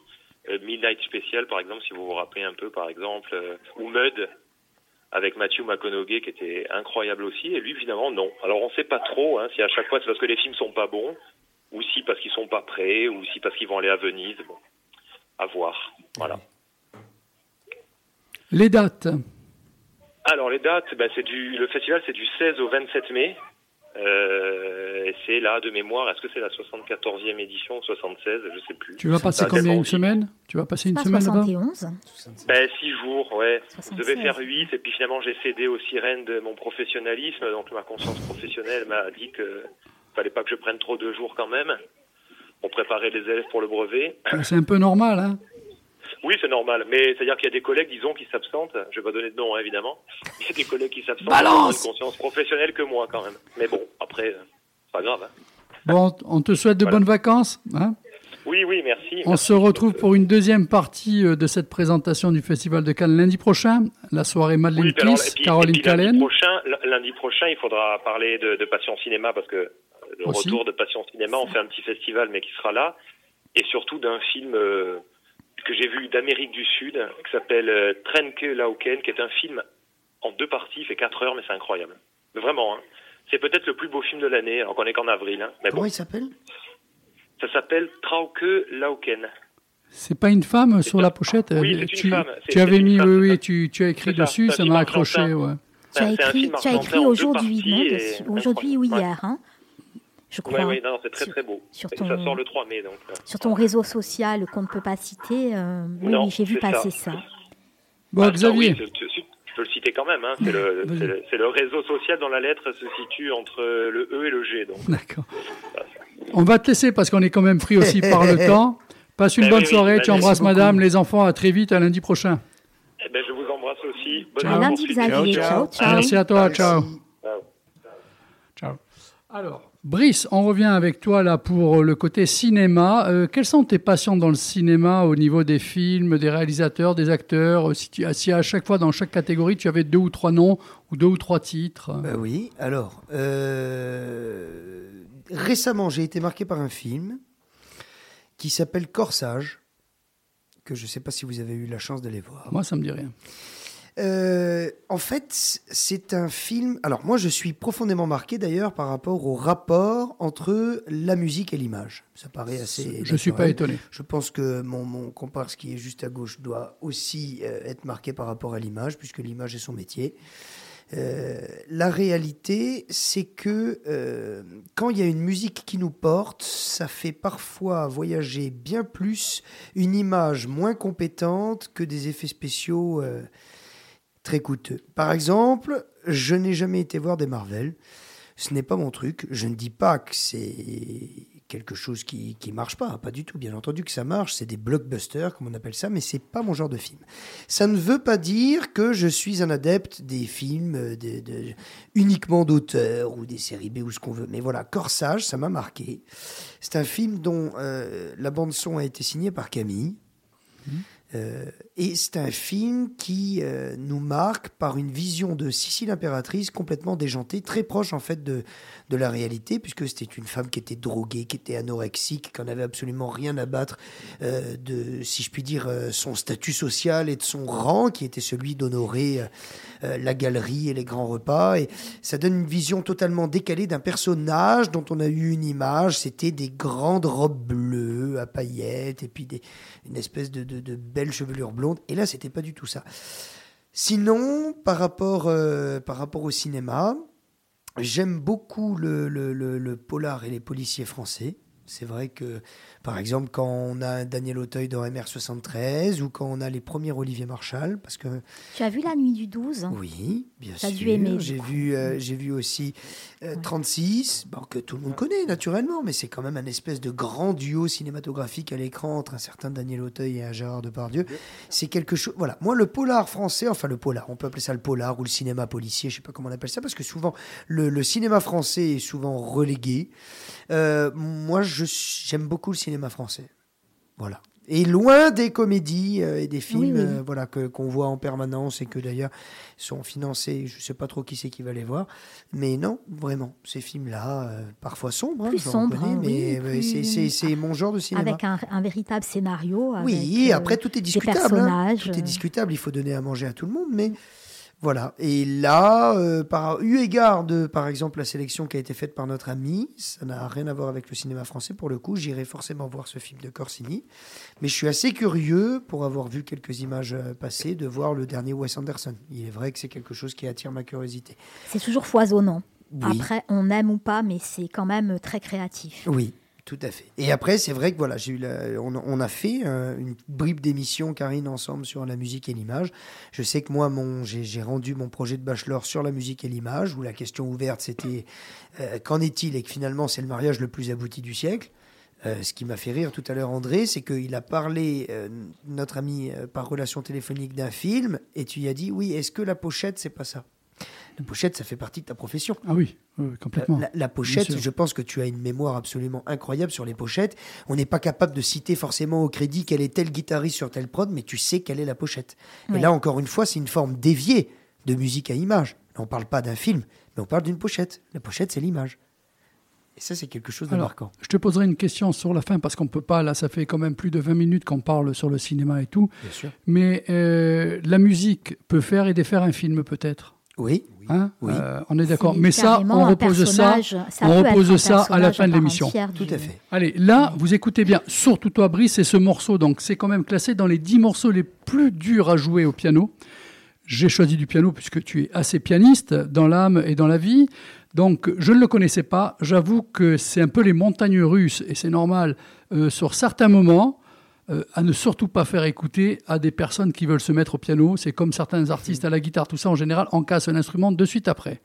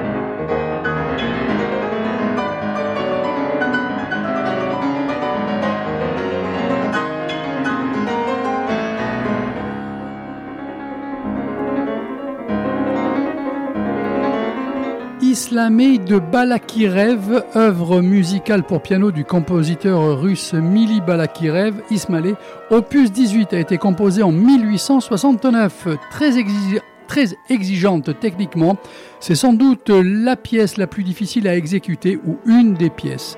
Maurice Ravel s'en est servi comme exemple pour la difficulté de Scarbo. Je vais avoir peut-être plus de renseignements avec mon invité. Comme il est écrit à la fin, ne pas mettre entre les mains d'un débutant. Alors, Brice, s'il te plaît, ce morceau, cette manière, peut-être que toi, ça ne te touche pas. Euh, le Scarbo, qu'est-ce que c'est aussi Je Voilà. Alors, euh, Ravel a écrit un triptyque qui s'appelle Le Gibet, Ondine, Escargot. Euh, ce sont des pièces qui sont absolument incroyablement difficiles. Bon, euh, Ravel était un visionnaire hein, en termes d'harmonie. On porte souvent Ravel et Debussy euh, dans la même mouvance. C'est ce qu'on appelle la, la French Touch fin 19e, début 20e. Parce que il faut le dire, enfin d'ailleurs j'en parlais d'ailleurs avec un ami la dernière fois, la France au sens large est un pays où il y a énormément d'impact sur la musique et sur la musique dite classique au sens large, hein, ça en fait écho avec ce qu'on disait par rapport à la période classique mais plutôt la période romantique et aussi par rapport au fait qu'il faut savoir que la France est le pays qui porte le- les plus grands noms de la guitare. La guitare. Euh, Aujourd'hui, en jazz manouche, par exemple, bon nombre de Français s'illustrent par rapport à ça. Donc là, on est sur un morceau effectivement d'une virtuosité incroyable. C'est pas nécessairement ce qui me fait rêver le plus. Euh, c'est pas une pièce que j'ai jouée, c'est pas une pièce que je sais jouer. On met déjà tout le monde d'accord par rapport à ça. Euh, Il y a bon nombre de pièces qui sont d'une incroyable virtuosité. Il y a la campanée, là, de Liszt, qui par contre est une pièce d'une virtuosité démente, mais qui, elle, m'émeut particulièrement. Euh, moi, j'ai passé ma médaille sous euh, l'égide de Pierre Pradier avec les suggestions diaboliques de Prokofiev, entre autres. Euh, c'est pareil, c'est des pièces d'une virtuosité, c'est dément, sauf que les suggestions diaboliques, ça va durer 3 minutes 20, là on est sur une pièce qui fait déjà Huit 8 minutes. minutes. Et naturellement, à ce niveau-là, il y a quand même un propos qui arrive, c'est l'endurance. On est vraiment dans une prestation, c'est particulièrement difficile. Alors, hors antenne, je te coupe, mais tu disais toi-même qu'il y a de nombreuses années de ça, pour arriver à un certain niveau, on n'a rien sans rien. Tu passais 8 à 8h30 de piano par mais jour. oui, mais on en parlait avec notre ami voilà. qui s'illustre à travers la bande dessinée. On peut parler très probablement avec la personne qu'on a eue euh, pendant l'émission en antenne par rapport au cinéma. Il n'a pas lu Wikipédia. hein. C'est quelqu'un qui a été voir bon nombre de festivals, qui s'est renseigné, qui a un avis sur la chose, qui fait son avis. Probablement la même chose par rapport au milieu de la bande dessinée ou du dessin ou de la littérature. Je pense qu'on n'a rien sans rien. Alors, c'est pas pour rien que c'est l'école russe. Euh, ça, c'est l'école russe. C'est ce qu'on appelle le groupe des cinq. Donc, dedans, c'est simple. Ils ont tous un nom de quelqu'un qui fait quelque chose. Donc, Bala qui rêve, César cuit. Hein, C'était pour s'en rappeler quand on était au conservatoire. Après, il y a Borodine, euh, Moussorgsky et Rimsky-Korsakov. C'est le seul que ça ne marche pas, l'histoire du, du jeu de mots par rapport à ce qu'on a dit. Et qui a donné écho au groupe des six français porté par euh, la paternité d'Éric Satie. Euh, donc là, on est au début du XXe siècle qui est un groupe qui, pour euh, le reste, n'a que euh, de nom, cet effet commercial d'appartenir à un groupe. Ce romantisme tardif russe est à l'image de ces écoles de violon et ces écoles de piano où on accroche les gamins au radiateur. Euh, c'est voilà. Dès le plus Je- jeune âge, et c'est quasi militaire, en oui, fait. mais c'est quasi militaire. Vous savez, Ouais. moi, j'ai eu l'occasion de faire des émissions où on nous parlait du nombre conséquent d'athlètes qui sortaient de Chine. Je mais pensais aux Chinois. je pense à quelque chose d'important, c'est le nombre de suicides dans le milieu juvénile sportif en Chine. Vous comprenez? C'est-à-dire qu'à un moment, forcément, s'il y a un pays qui produit 5000 artistes, il y en a peut-être 500 qui vont devenir le haut du Et panier. les autres qui Et qu'est-ce que c'est le haut du panier Eh ben Déjà, oui. ça, ça veut pas forcément dire grand-chose. Mais quand vous avez un pays qui en produit 50 000 par an, bah, naturellement, tout est multiplié.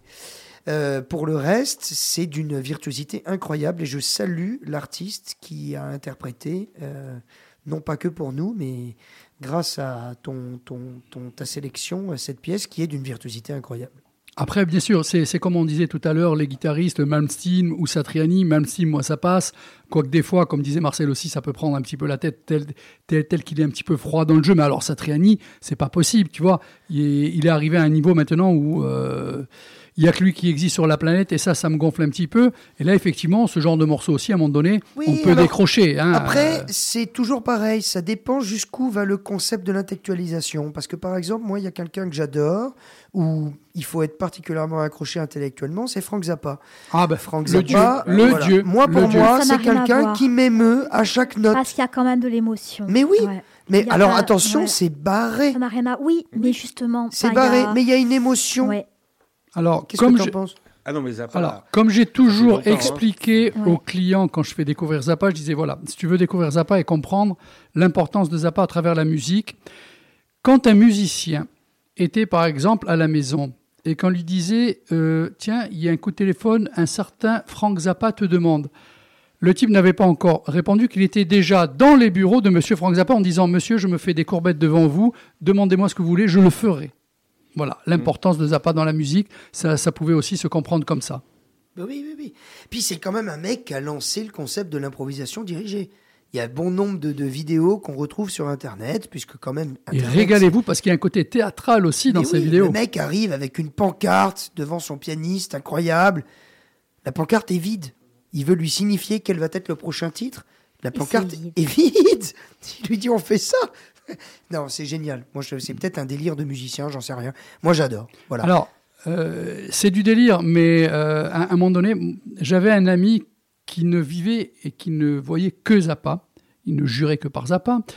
Et il me, mais il me damnait, il me damnait. Et je disais, non, j'y arrive pas. Mais un jour, un jour, il y aura peut-être un déclic. Et je me suis pas trompé parce qu'il y a eu un morceau qui a créé un déclic et depuis, c'est fini. hein. Pour ma gueule, là, c'est fini. Oh, je sais plus, c'était sur le chèque Bourti, euh, chèque Bourti, certainement, peut-être.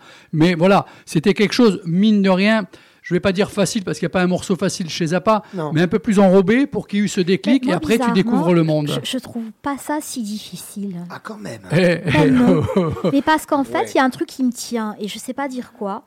Euh, L'émotion peut-être, mais c'est pas mainstream. hein. C'est-à-dire que demain, tu as Non, quelqu'un que tu veux mais- amener à la musique et tu lui dis Ouais. tiens, on va écter euh, Ouais, ça. non, non, c'est quand c'est même peut-être parce pareil, que hein. certains albums tu les as pas découverts encore. hein. Ah, je connais pas tout. Ben voilà, Je- parce que suivant voilà, les albums sur lesquels tu vas Il y en a tomber, euh, peut-être de plus accessibles chaud, que hein. d'autres, hein, mais Et certains lives et tout, où ça partait des fois euh, en Mais- foire. Ouais, mais après, c'est toujours pareil. C'est-à-dire qu'il y a eu un moment, au XXe siècle, je pense que les deux grandes guerres, que j'ai absolument pas vécues, ni nous-mêmes d'ailleurs autour de la table, ont déconstruit tellement les esprits Attends, tu plaisantes, elle a connu la seconde et la première.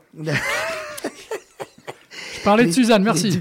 Les, les- les- les deux grandes guerres ont déstructuré totalement psychologiquement les attaches et l'empreinte familiale qu'ils pouvaient avoir autour des personnes. Il y a, des, il y a, il y a- il y a- il y a- des, des compositeurs qui ont décidé de totalement.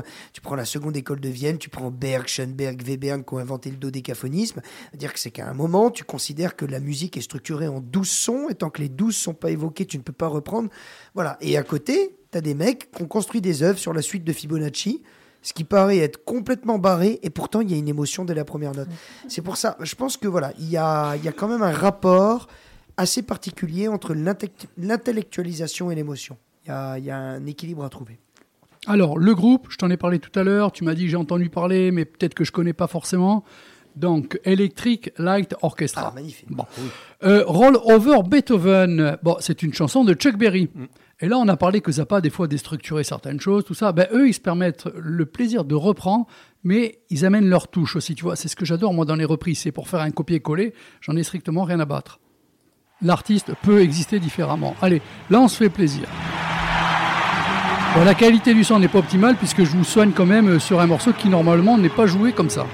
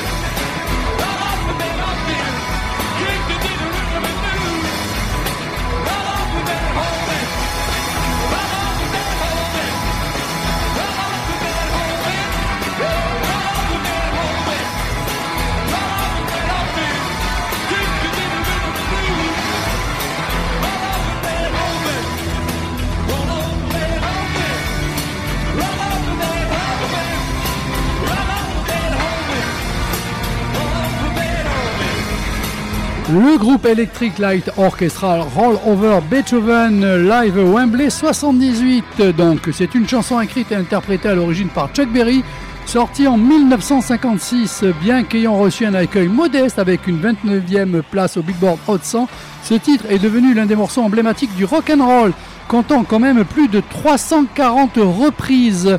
Roll Over Beethoven est l'un des 50 enregistrements choisis en 2003 pour intégrer le registre national des enregistrements de la Bibliothèque du Congrès. Il occupe la 97e position du classement des 500 meilleures chansons de tous les temps du magazine Rolling Stone. Excusez pour le peu. Pour la petite histoire, en novembre 2000, le pianiste Johnny Johnson, ancien musicien de Berry, l'assigne en justice au sujet d'une cinquantaine de morceaux qu'il aurait coécrits avec lui, notamment Roll Over Beethoven. L'affaire fut classée sans suite en raison de la prescription des faits. Bien que non crédité, il semblerait donc que Roll Over Beethoven soit une collaboration Berry-Johnson. Ton avis un petit peu, ton ressenti concernant ce morceau, euh, Brice? C'est une belle découverte, étant donné que j'étais pas euh, tout simplement euh, connaisseur, tout au moins du nom euh, de la formule. J'ai peut-être écouté ça. Puis en plus, il y a une espèce de, de triple euh, citation, puisqu'en fait, les premières mesures complètement euh, décousues, si je puis dire, de, de- de- du, du début très rock'n'roll, c'est donc la cinquième symphonie Mhm, de Beethoven, c'est qui a été remaniée dix mille fois, qui a été remaniée en salsa, qui a été remaniée en funk. Très bon titre de funk avec la cinquième symphonie de Beethoven. Puis après, on part sur ce côté de Chuck Berry. Et puis, c'est vrai qu'il y a une orchestration particulièrement grasse. hein. Là, c'est massif. hein. Oui, oui, c'est c'est riche. C'est riche. Riche. Sur scène, tu t'éclates là. Hein. c'est- Ouais, envie, c'est que ça continue. Hein. Non, c'est génial. C'est génial. Et, Donc, euh, tu me disais que le groupe existe toujours. Le groupe existe toujours. Electric Light Orchestra et un grand nom qui appartient au groupe, c'est Jeff Lynne. Absolument à découvrir. Ah Marcel, tu connais? Oui, oui, depuis les années 70. Voilà, et Voilà, surtout au l'album moins. Discovery, ça a Tout été à leur, fait. euh, Last Train to London. Voilà, c'est ça. Ah oui, euh, ça, ça. Même les pistes de danse disco de l'époque se souviennent encore. Last Train to London. Et avec les- la pochette où il y avait euh, le jeu Simon Oui, oui, dessus, oui. tu te rappelles Oui, C'est ça. euh, Voilà. Enfin, ça On va pas chanter, Simon. mais Alors, Brice, désolé, les jingles sont des jingles maison que j'ai fait, hein, comme je pouvais. bon, c'est Tintin. L'araignée, l'araignée, est un être bien singulier.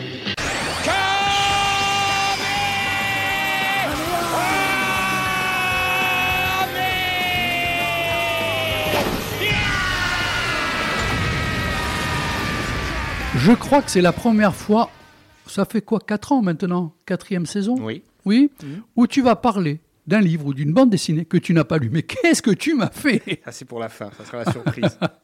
Il y a une raison. Allez, vas-y. Brice, reste bien à l'écoute. Alors, on va commencer par euh, Kiss the Sky. Alors, je dis volume 1 parce qu'il y aura un volume 2. Donc, c'est une bio sur euh, Jimi Hendrix de 42 jusqu'aux années 70. C'est de Dupont et Mezzo qui sont deux auteurs. Surtout Mezzo, c'est le, le dessinateur. C'est chez Glénat. Eh ben, une bio, ça commence bien sûr par la naissance d'Hendrix. hein. En novembre 42, il est né à Seattle dans une famille euh, plutôt pauvre, soit même très pauvre et dysfonctionnelle, puisque son enfance, il a passé dans, un chaos euh, pratiquement total. Sa mère était alcoolique, était absente. Son père, il faisait des, petits bou- boulots à droite à gauche. Il était plutôt violent. Il a passé beaucoup de temps dans les services sociaux, les parents absents, comme je l'ai dit. Pas trop de repères pour se construire. Il va trouver, bien sûr, euh, dans le rock and roll, un exutoire à, tout ça. Il va enfin pouvoir se- s'exprimer. Et voilà. Donc, ce premier volume vraiment s'intéresse euh, à la vie d'Hendrix avant la gloire.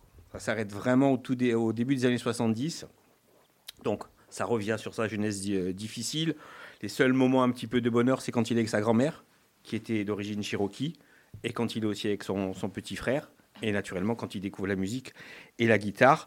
Alors, il y a une dizaine d'années de vache maigre, hein, quand il va commencer à jouer de la guitare, il, acco- il accompagne des, groupes euh, pas du tout connus dans plusieurs euh, tournées à travers tous les USA.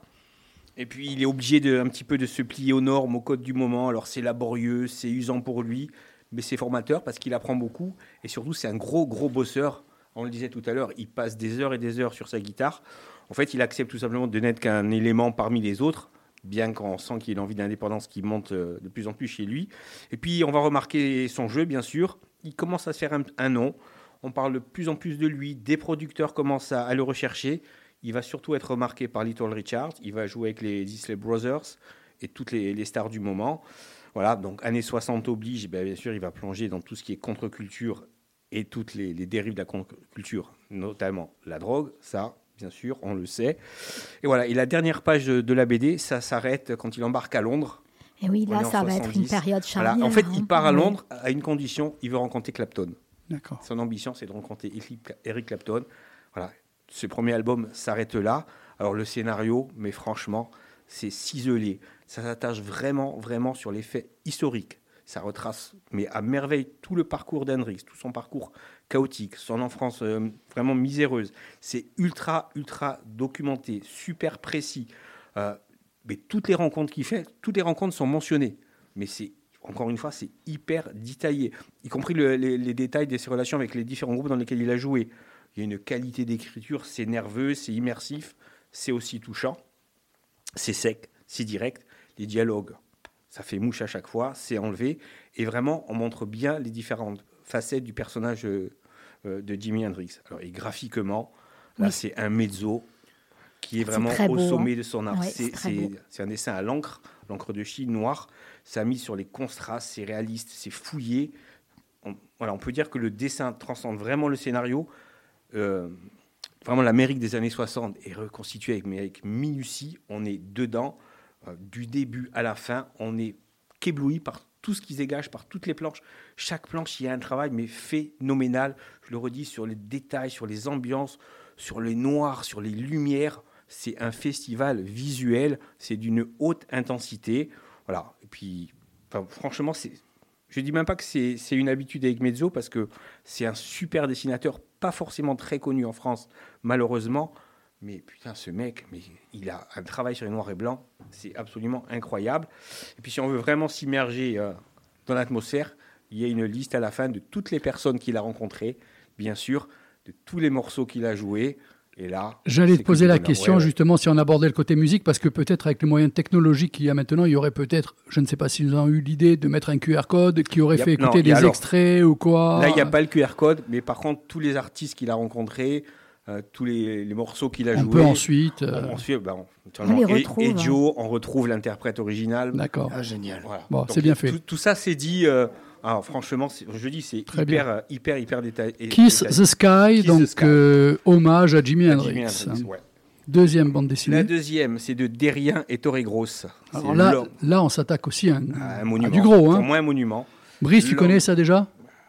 L'homme qui voulait être roi. Oui. Non, pas particulièrement. Je, je- je- je vois de quoi il s'agit, mais je peux pas dire que je connais. Ça serait, Alors. ce serait prétentieux, donc on va totalement écouter.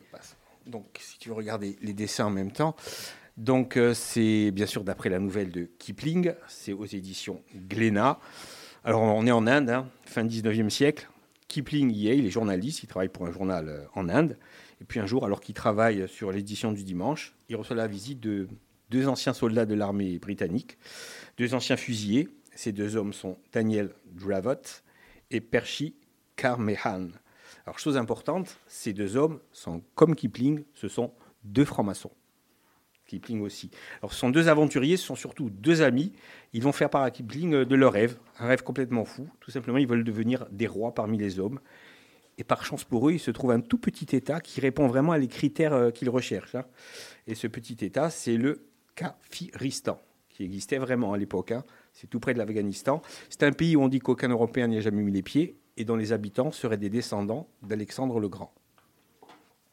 Alors, ils promettent devant Dieu qu'ils vont devenir rois du Kafiristan. Ils prennent Kipling euh, comme témoin de leurs promesses, et même devant lui, ils vont signer un contrat. Et ils partent. Et deux ans après leur départ, alors qu'il revient chez lui un soir, Kipling trouve un homme vraiment mal en point devant sa porte, et ce dernier lui dit être Carnehan, et il va lui raconter leur voyage et ce qui s'est passé depuis qu'ils ont quitté Kipling. Ça, c'est le début. Alors bien sûr, c'est hyper connu, tout le monde a vu le film hein, avec euh, Sean Connery et Michael Caine, notamment. Alors c'est vraiment une fable sur, euh, sur l'échange entre les peuples. Ça, ça il y a vraiment ça dans, dans le, le livre et dans la BD. C'est aussi un récit humaniste, moi je trouve, parce que il y a une dimension qu'il n'y a pas dans le film, il y a le côté franc-maçon. Et là, on le retrouve vraiment. La franc-maçonnerie a une importance énorme, et dans la nouvelle, et dans la BD. Et ce- c'est très, très bien retranscrit, très bien retranscrit le côté de l'amitié, parce qu'effectivement, ils sont avides de richesse, ils sont avides de découverte, ils veulent vraiment devenir rois. Mais il y a le Mais- côté, mais il y a la camaraderie, il y a la- oui, il y a la, l'amitié. camar- oui, la Voilà. camaraderie. Et là. vraiment, Ouais. et ça aussi, ça fait partie, encore une fois, de, de la franc-maçonnerie. Il y a même ce côté humaniste. Ils veulent apporter, en fait, ils veulent apporter le bien aussi. Ils veulent devenir rois, mais c'est pas seulement pour les richesses. Il y a aussi un côté euh, humaniste oui. derrière. Et franchement, la BD le retranscrit très bien. On le voit pas très bien dans le film. Dans le film, il y a plutôt le côté aventure un petit peu, et tout ce côté euh, franc-maçon derrière n'y est pas. Là, franchement, euh, De mémoire, je crois que dans le film, il y avait des grands moments de guerre aussi, hein, il me semble. hein. Oui, ça des- prenait peut-être le dessus. oui, encore une fois, tout ce côté aventure prenait le dessus. Le côté conquérant que. Oui. Voilà. Oui. Et même euh, le côté, dans le film, on a l'impression qu'il y en a un qui est supérieur à l'autre. Ce sont vraiment deux amis. Il y avait vraiment une amitié sincère. quand ils veulent. On voit pas le contrat. En fait, ils signent un contrat. Euh, ils disent ni alcool ni femme, par exemple. C'est un contrat qu'ils signent entre eux pour justement Il est- pas il est- briser il est cette dur, amitié. hein. On ne respecte absolument Voilà. pas. Ouais, hein, c'est- un contrat. C'est vraiment- euh.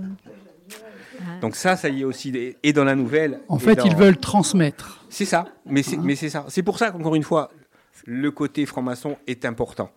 Et de toute façon, dans toutes les œuvres de, Kipling, hein, y compris dans son poème le plus célèbre, hein, Tu serais un homme, mon fils, c'est Oui. un. C'est quand même euh, Voilà.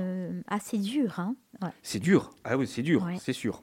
Après, ni alcool ni femme, euh, en général, on noie l'un avec l'autre ou on se c'est pour ça, bref, et encore une fois, c'est le côté Ouais. amitié qui doit vraiment aller au-dessus de tout. Oui, ils veulent devenir rois, mais c'est avant tout des amis. Donc voilà, l'adaptation, vraiment, au, au niveau du scénario, c'est une très très belle qualité. Alors sur le plan visuel et graphique, on est sur une ligne claire qui est, je dirais, proprette. C'est pas, voilà, il y a des passages qui sont majestueux, vraiment certains impressionnants. On reste un petit peu sur sa femme parce que je trouve que les couleurs sont un peu ternes. Ouais, j'aurais aimé qu'il y ait un peu Ouais, ça plus de change perles. des autres. En général, je suis assez pris là, moyennement. Oui, Voilà. c'est vrai que. En fait, c'est, plus. on est limite dans du traditionnel, je trouve. Oui, mais Hein c'est l'histoire qui nous porte. Ouais. Ça manque un peu de folie. Voilà. Mais si on n'a pas lu la nouvelle. C'est si- classique, quelque part. Oui, c'est ça, c'est exactement, exactement ça. C'est une ligne claire, euh, tout ce a de- de, Qualitatif, plus- mais classique. Voilà, il, il manque un, un petit peu de folie. Mais bon, sinon, euh, c'est. Ça, ça se laisse lire, mais il n'y a pas de souci. On est vraiment immergé dedans. Il y a quand même des planches, euh, notamment sur les montagnes euh, du Kafiristan, qui sont assez impressionnantes. Oui, c'est vrai. Ouais. Et y compris au début, quand on est dans des petites ruelles en Inde, euh, aussi, c'est- très très bien retranscrit. Ça, c'est magnifique, par exemple. Voilà, non, voilà, honnêtement, voilà, c'est juste un, un petit truc au niveau des couleurs. Il y aurait un peu plus de peps, ça revenait peut-être. Oui, c'est assez terne. hein, voilà, c'est pour terne, ça. Brice, c'est-à-dire c'est- qu'en général, avec ce qu'il nous présente, on est habitué à un créneau, à un petit cran au-dessus dans les dessins ou quoi. Je te, je te promets, chaque semaine, il nous Ah régale. oui, oui. Non, mais, Alors euh, là, l'histoire que là, ça les- nous emballe, mais le dessin, même à voir comme ça, c'est le, un poil le- en le dé- le dessin, il n'y a rien à dire. C'est juste que, voilà, encore une fois, au niveau des couleurs. La couleur, le peps. Monsieur nous a habitués Voilà. à de trop bonnes choses. Donc Mais je Et sinon, d'ailleurs, et d'ailleurs, voyage, la hein. première de couve est menteuse. Parce que là, il y a beaucoup, Il y a beaucoup de peps. couleurs, Il y a ouais. beaucoup de peps, bien qu'il n'y ait pas naturellement le même vernissage sur cette première de couve que sur le reste. Et là, on est sur quelque chose qui est plus terne. C'est vrai. Mais c'est une superbe adaptation quand œuvre, même. hein. Franchement, oui. Alors, ce grand moment, ce grand moment Voilà. que j'attendais, parler d'un livre que l'on n'a pas lu. Il n'y a que Marcel. Euh, Non, et mais il va, il va nous TPMP. expliquer pourquoi. On ne mélange pas les torchons. et les Alors, c'est un polar. C'est un polar, c'est pas une BD, c'est un polar qui s'appelle La mâchoire de Cain, d'un monsieur qui s'appelle Torquemada. Donc, vous doutez bien que Torquemada, c'est un pseudo. C'est au livre de poche. Alors, euh, La mâchoire de Cain, c'est un roman policier qui a été écrit par un auteur britannique. Alors, son vrai nom, c'est Matters. Il a été publié pour la première fois en 1934 au Royaume-Uni. Alors, on dit que c'est l'une des plus vieilles et des plus difficiles énigmes de la littérature, que c'est l'énigme carrément la plus diabolique au monde. Et c'est la première fois depuis 1934 qu'il a été traduit en français. Ah, voilà le pourquoi de sa présence parmi Voilà. nous ce soir. Alors, est-ce que c'est une enquête? Est-ce que c'est un puzzle Est-ce que c'est un casse-tête littéraire? On ne sait pas comment qualifier ce livre. Quand vous ouvrez le bouquin, commencez à regarder les pages, vous dites, ouais, c'est un polar euh, classique, euh, rien de spécial, sauf que non. C'est pas du tout un polar classique, parce qu'il y a une petite particularité, ce polar. Dans ce roman énigme, les 100 pages, il fait 100 pages, ces 100 pages ont été volontairement imprimées et reliées dans le désordre. Oh, c'est beau. Ah, j'aime. Dans le désordre. J'ai choisi mon, C'est un mon puzzle. bouquin. C'est un c'est à puzzle vous. en fait. lecteur, à nous lecteurs, de découper. Si on ouvre le bouquin, on voit qu'il y a des. On peut C'est très découper les pages. découpé. En bas de C'est en forme page, de pointillé. des- ouais, en bas de chaque page, il y a de quoi noter. Donc vous découpez les pages et vous essayez de résoudre le puzzle. Ah, mais c'est génial. Alors je vais, je vais calmer vos ardeurs parce que depuis 1934, Personne n'a réussi. officiellement, il y a trois personnes Ah. qui ont réussi à résoudre l'énigme.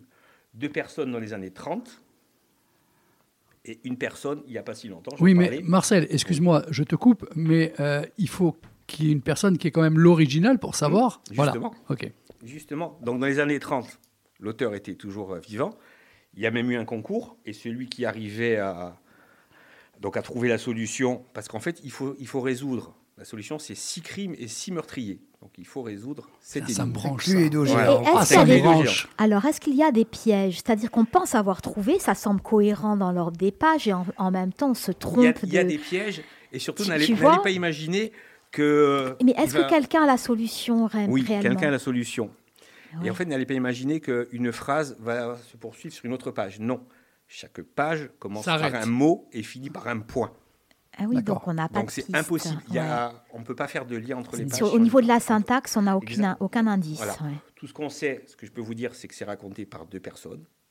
Une personne féminine, une personne masculine. Donc ça, c'est pour aider un petit peu. Sachez qu'il y en a qui se sont amusés à calculer. Il y a plus de 32 millions de solutions. pour mettre les pages dans le bon ordre. Voilà. Hein, c'est quand même pas mal. hein. Euh, donc il y avait un petit concours à l'époque. euh, les personnes gagnaient 25 livres. Quand c'est sorti. Et donc, je vais parler à la troisième personne qui a, qui a trouvé ce bouquin. C'est un Anglais. C'est un, un acteur anglais qui s'appelle John Finmore. C'est ça, hein, qui est comédien, qui est aussi scénariste. En fait, il a passé quatre mois pendant le confinement. Oui, j'allais te dire Voilà. combien de temps faut-il Quatre mois, cette personne, Mais euh, à temps quasiment plein, il a fait que ça. Il a fait quoi. que ça. C'était en Ouais. période de Il faut lire, relire et re-relire certaines pages. Et tout. Full-time hein. job. Et, et encore une fois, c'est pas évident. À tel point que quand le l'éditeur anglais, parce qu'il a été réédité en anglais en 2020, il n'avait plus jamais été édité depuis 1934. Avant qu'il édite, l'éditeur s'est dit, bah, il faut quand même que j'ai la solution. Mais c'est ça, C'est ce que je te disais. Est-ce que quelqu'un a a le... passé du C'est la temps. fou un peu moins con, quoi. Lui-même a passé du temps et il a réussi à retrouver un des descendants de ceux qui avaient trouvé la solution. Il est parti voir ces personnes. Il, y avait, il a trouvé une lettre manuscrite de la main de l'auteur qui félicitait. qui cette- attestant que c'était voilà. bien ça, quoi. Donc, Qui- ouais. lui a la solution. Euh, ouais. le- L'auteur, là, le comédien John Fillmore a la solution aussi. Et d'un commun accord, ils se sont dit on ne donne pas la solution. On ne la met pas sur les réseaux sociaux, on n'en parle pas. Il faut que les gens et les générations futures puissent continuer à chercher eux-mêmes la solution à ce, à ce, puzzle, à ce puzzle géant. Alors en France aussi, il y a un concours. C'est le livre de poche qui l'édite. La personne qui trouve gagnera 1000 euros et un an de livre gratuit. Mais c'est pour ça que tu l'as pas lu. Ah oui, voilà. Alors il y a une date limite, hein, c'est jusqu'au c'est jusqu'au mois de février de l'année prochaine pour trouver. Donc voilà, si vous êtes des amateurs euh, invétérés de, de polar, C'est euh, super, ça. ciseaux, post-it, euh, et puis allez-y. Tu peux nous rappeler les trois Non, c'est titres qu'en de la fait, il a soirée la solution, mais il a envie de passer une belle soirée et rentrer en vie. Donc, il, a- il détient déjà la solution. Il l'a lu, mais il nous le dit pas. Non, j'avoue, j'ai essayé de lire, j'ai lu quelques pages, mais franchement, c'est Et quand tu lis comme ça, C'est complètement désordonné, c'est complètement incohérent. Complètement incohérent.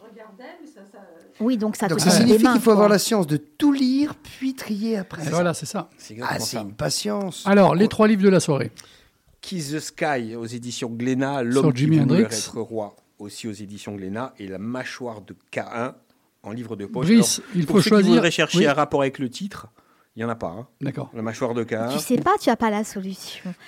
Mais j'ai été lire deux trois petits Ah. trucs et en fait voilà. Brice, le choix sur ces trois livres. Alors, déjà, une chose, c'est que la présentation a été absolument incroyable. Il faut savoir que pour quelqu'un qui n'a pas lu, enfin, c'est la version officielle, le dernier livre, c'est celui qui, de prime abord, me tente le plus. Par rapport au côté énigmatique du fait qu'il faut avoir tout lu, puis trié pour comprendre et connaître. Il y a un côté très ludique.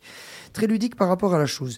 Je pense, par contre, euh, bien qu'être organisé dans ma vie, manquer de temps et d'organisation pour trier toutes ces petites feuilles. Puis j'ai un chat. j'ai un chat. J'ai un chat qui s'appelle Citrouille et je pense que voilà, il va y avoir une ou deux Le feuilles qui vont passer à la trappe et ça se trouve ça, sera cette fameuse solution Voilà. qui manquerait à l'édifice. En deuxième position, je placerai donc ce polar. Et en troisième, je placerai, je finirai par le premier, donc en troisième, je placerai cette BD, L'homme qui voulut être roi, qui par contre, je l'ai euh, face à moi et, et- et un très bel objet, vraiment. C'est, il y a une très belle finition, bien qu'on puisse euh, traduire des couleurs un peu ternes ou un peu simplistes. C'est vrai que les verts, par exemple, me semblent un peu agressifs, le violet, le- la planche bleue à la fin. Je sais pas. Enfin, c'est un- parti pris. hein. C'est un parti pris, Voilà. j'imagine bien, et c'est pas moi qui vais révolutionner le genre puisque je ne sais pas dessiner.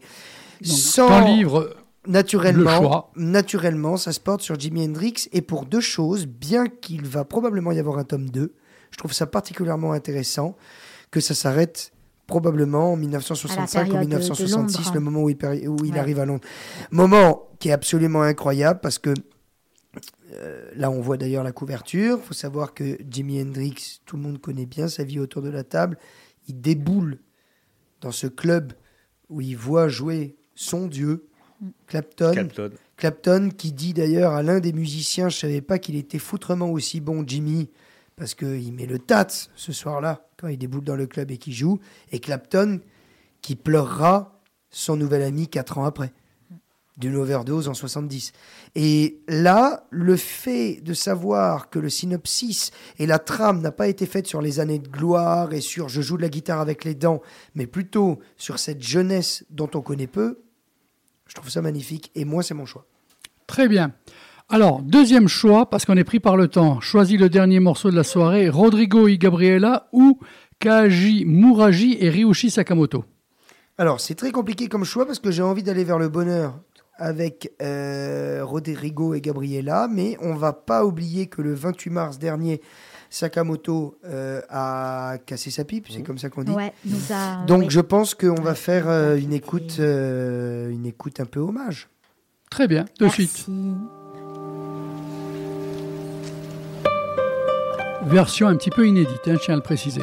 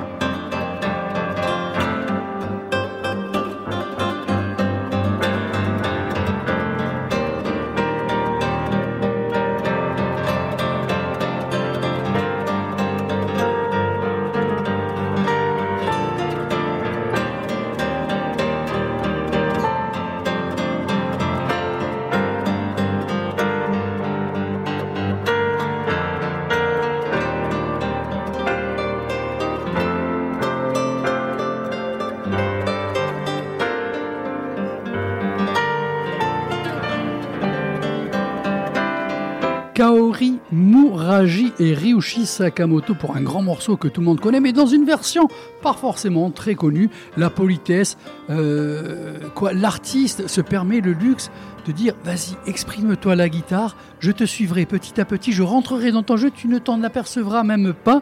Mais Brice, s'il te plaît, donne-moi un petit peu ton ressenti sur ce morceau. Tu connaissais, mais cette version, tu la Alors, connaissais cette moins. version, je la connaissais absolument pas. C'est toi, André, qui m'a dit quand est-ce que le piano était rentré. J'ai pas entendu le piano, ça serait mentir que de dire que j'ai entendu le piano.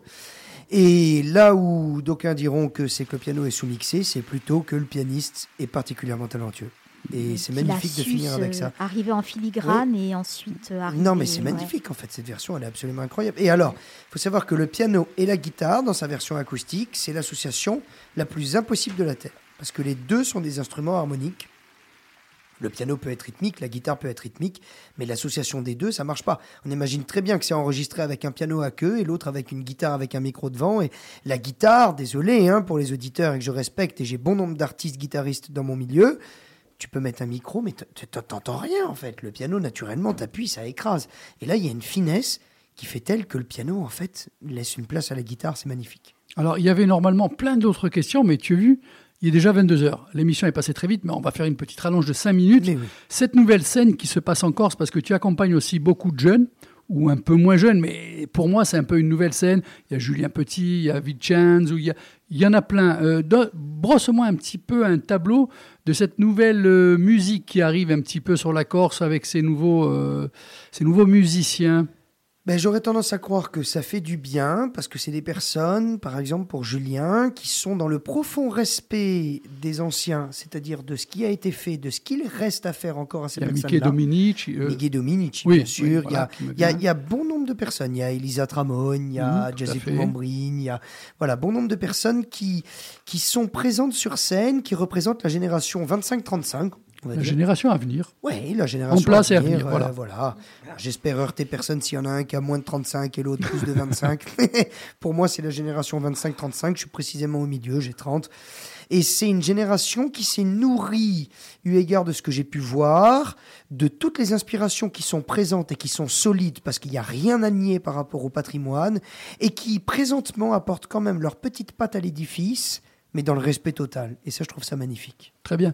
Il y avait une autre question euh, assez rapidement euh, concernant le cinéma et la musique. Est-ce que tu penses que une bonne musique de film peut sauver un film, voire si elle n'est pas terrible, peut-être euh, influencer à ce que le film soit un peu en dessous? Alors, je vais prendre un exemple très précis, euh, bien qu'est marqué. Alors, ça a été évoqué tout à l'heure, puisque je crois qu'il y a un certain Indiana Jones 5, Mhm, 8, tout à 9, fait. 12, il y en a déjà eu trop. Un peu trop. Voilà. Donc, du coup, la transition est toute faite. J'ai grandi dans cet univers, comme d'autres personnes autour de la table où Indiana Jones a quand même été un phénomène un peu cinématographique. Tiens, un côté euh, aventurier. euh, voilà. Moi, par Ah, exemple. Exactement. ta, Eh ben, j'y viens. J'y viens. J'y viens, même si la scène à un moment souffre d'un vide intersidéral, notamment dans l'avant-dernier, puisqu'apparemment le dernier est le 5, je l'ai pas vu, hein. Il va être présenté, je l'ai pas vu, mais le 4, c'est vide, Enfin, c'est une ruine coquille vide, il y a rien en fait, il y a rien. On a un personnage qui tient l'affiche, qui est le personnage historique, mais qui a plus, pardonnez-moi, mais l'âge pour, pour, pour incarner ça. Et quand la musique intervient, tom, tom, tom, Ça il y a redonne quand même du- un espèce ouais. de sourire. Moi, Et on a, personnellement, ça c'est on a la subjectif. patate. Mais on a un espèce de sourire à se dire Ah oui, mais c'est quand même Indiana Jones. Donc, oui, une musique peut sauver un film.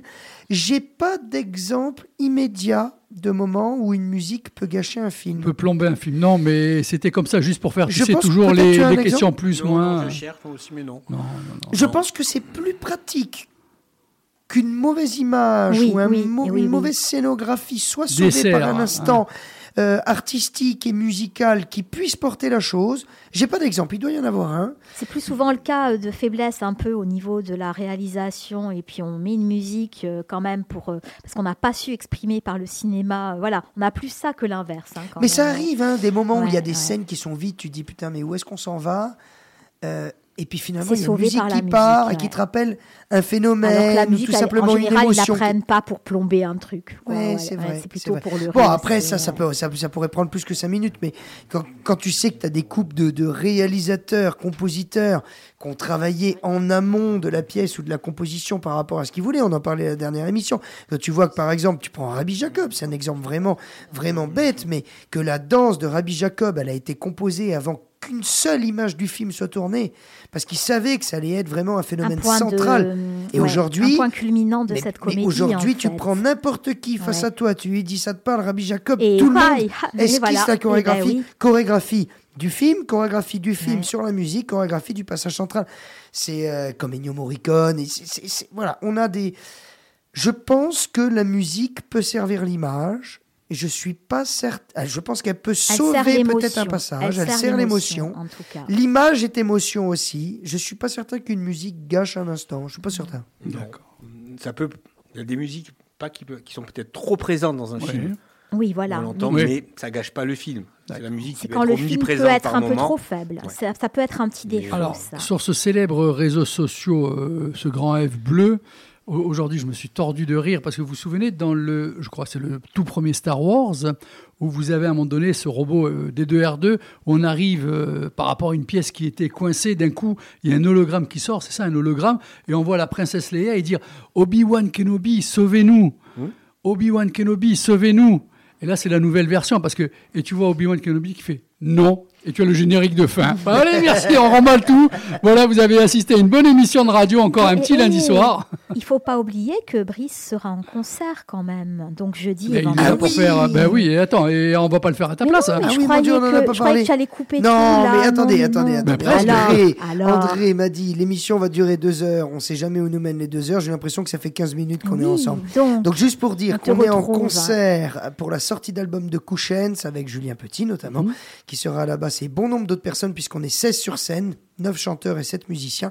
À l'Espace Diamant jeudi et vendredi. Sortie d'album, deux soirs consécutifs, sauf erreur de ma part. Jeudi c'est plein. Non, il reste deux places encore. Alors envoyez-moi un petit texto deux places. 06 06 06 06 06 et euh, sinon vendredi il y a de la place. Et très très peu. Appelez au magasin de disques Alors, pour Vibration. ceux, Non, qui, mais Ah, vraiment. pour parfait. ceux qui n'ont pas de place vendredi, il y a une projection aussi nouvelle scène musicale d'un très très beau spectacle musical qui est un projet qui s'appelle Tribière, Arnaud Castelli et Carmin Belgoder notamment, et ce sera au cinéma Laetitia et c'est en entrée libre. Bon, de toute manière, il y a toujours quelque chose qui se passe. hein. Captation d'un concert euh, voilà, qui était privé, qui a été filmé, réalisé par euh, Delphine Léon et hum, Stéphane Benatti. Voilà, donc plutôt de belles images, c'est un concept. hein. Il y a des lumières. Et moi, je vous ça. rappelle un super live. Donc, soyez à l'écoute de l'émission lundi prochain. Oui, C'est avec oula, Madeleine Kiss. Alors, c'est la première fois que je le dis. Cherchez pas à venir, il n'y a plus de place. Karine, sache que il va y Je avoir du n'invite plus personne. Non, non, non, non, Non. voilà. Mais moi, j'ai Là- invité personne. Là, c'est full. Non, non, mais c'est full. Là, c'est. D'accord. Je suis désolé, euh, je pourrais pas en mettre plus. Voilà.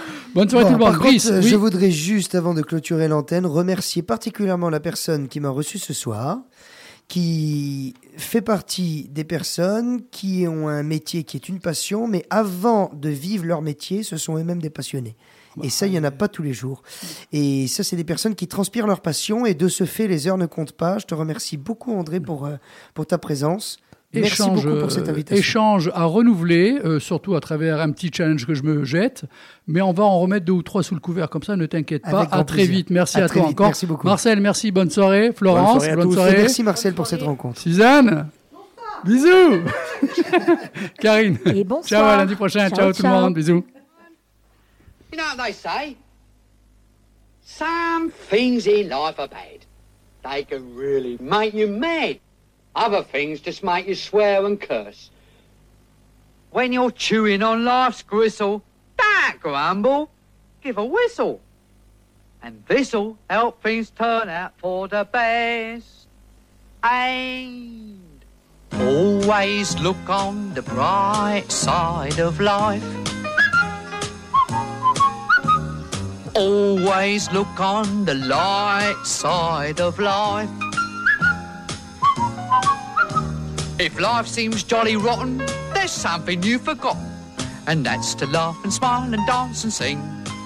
When you're feeling in the dumps, don't be silly chumps. Just purse your lips and whistle, that's the thing.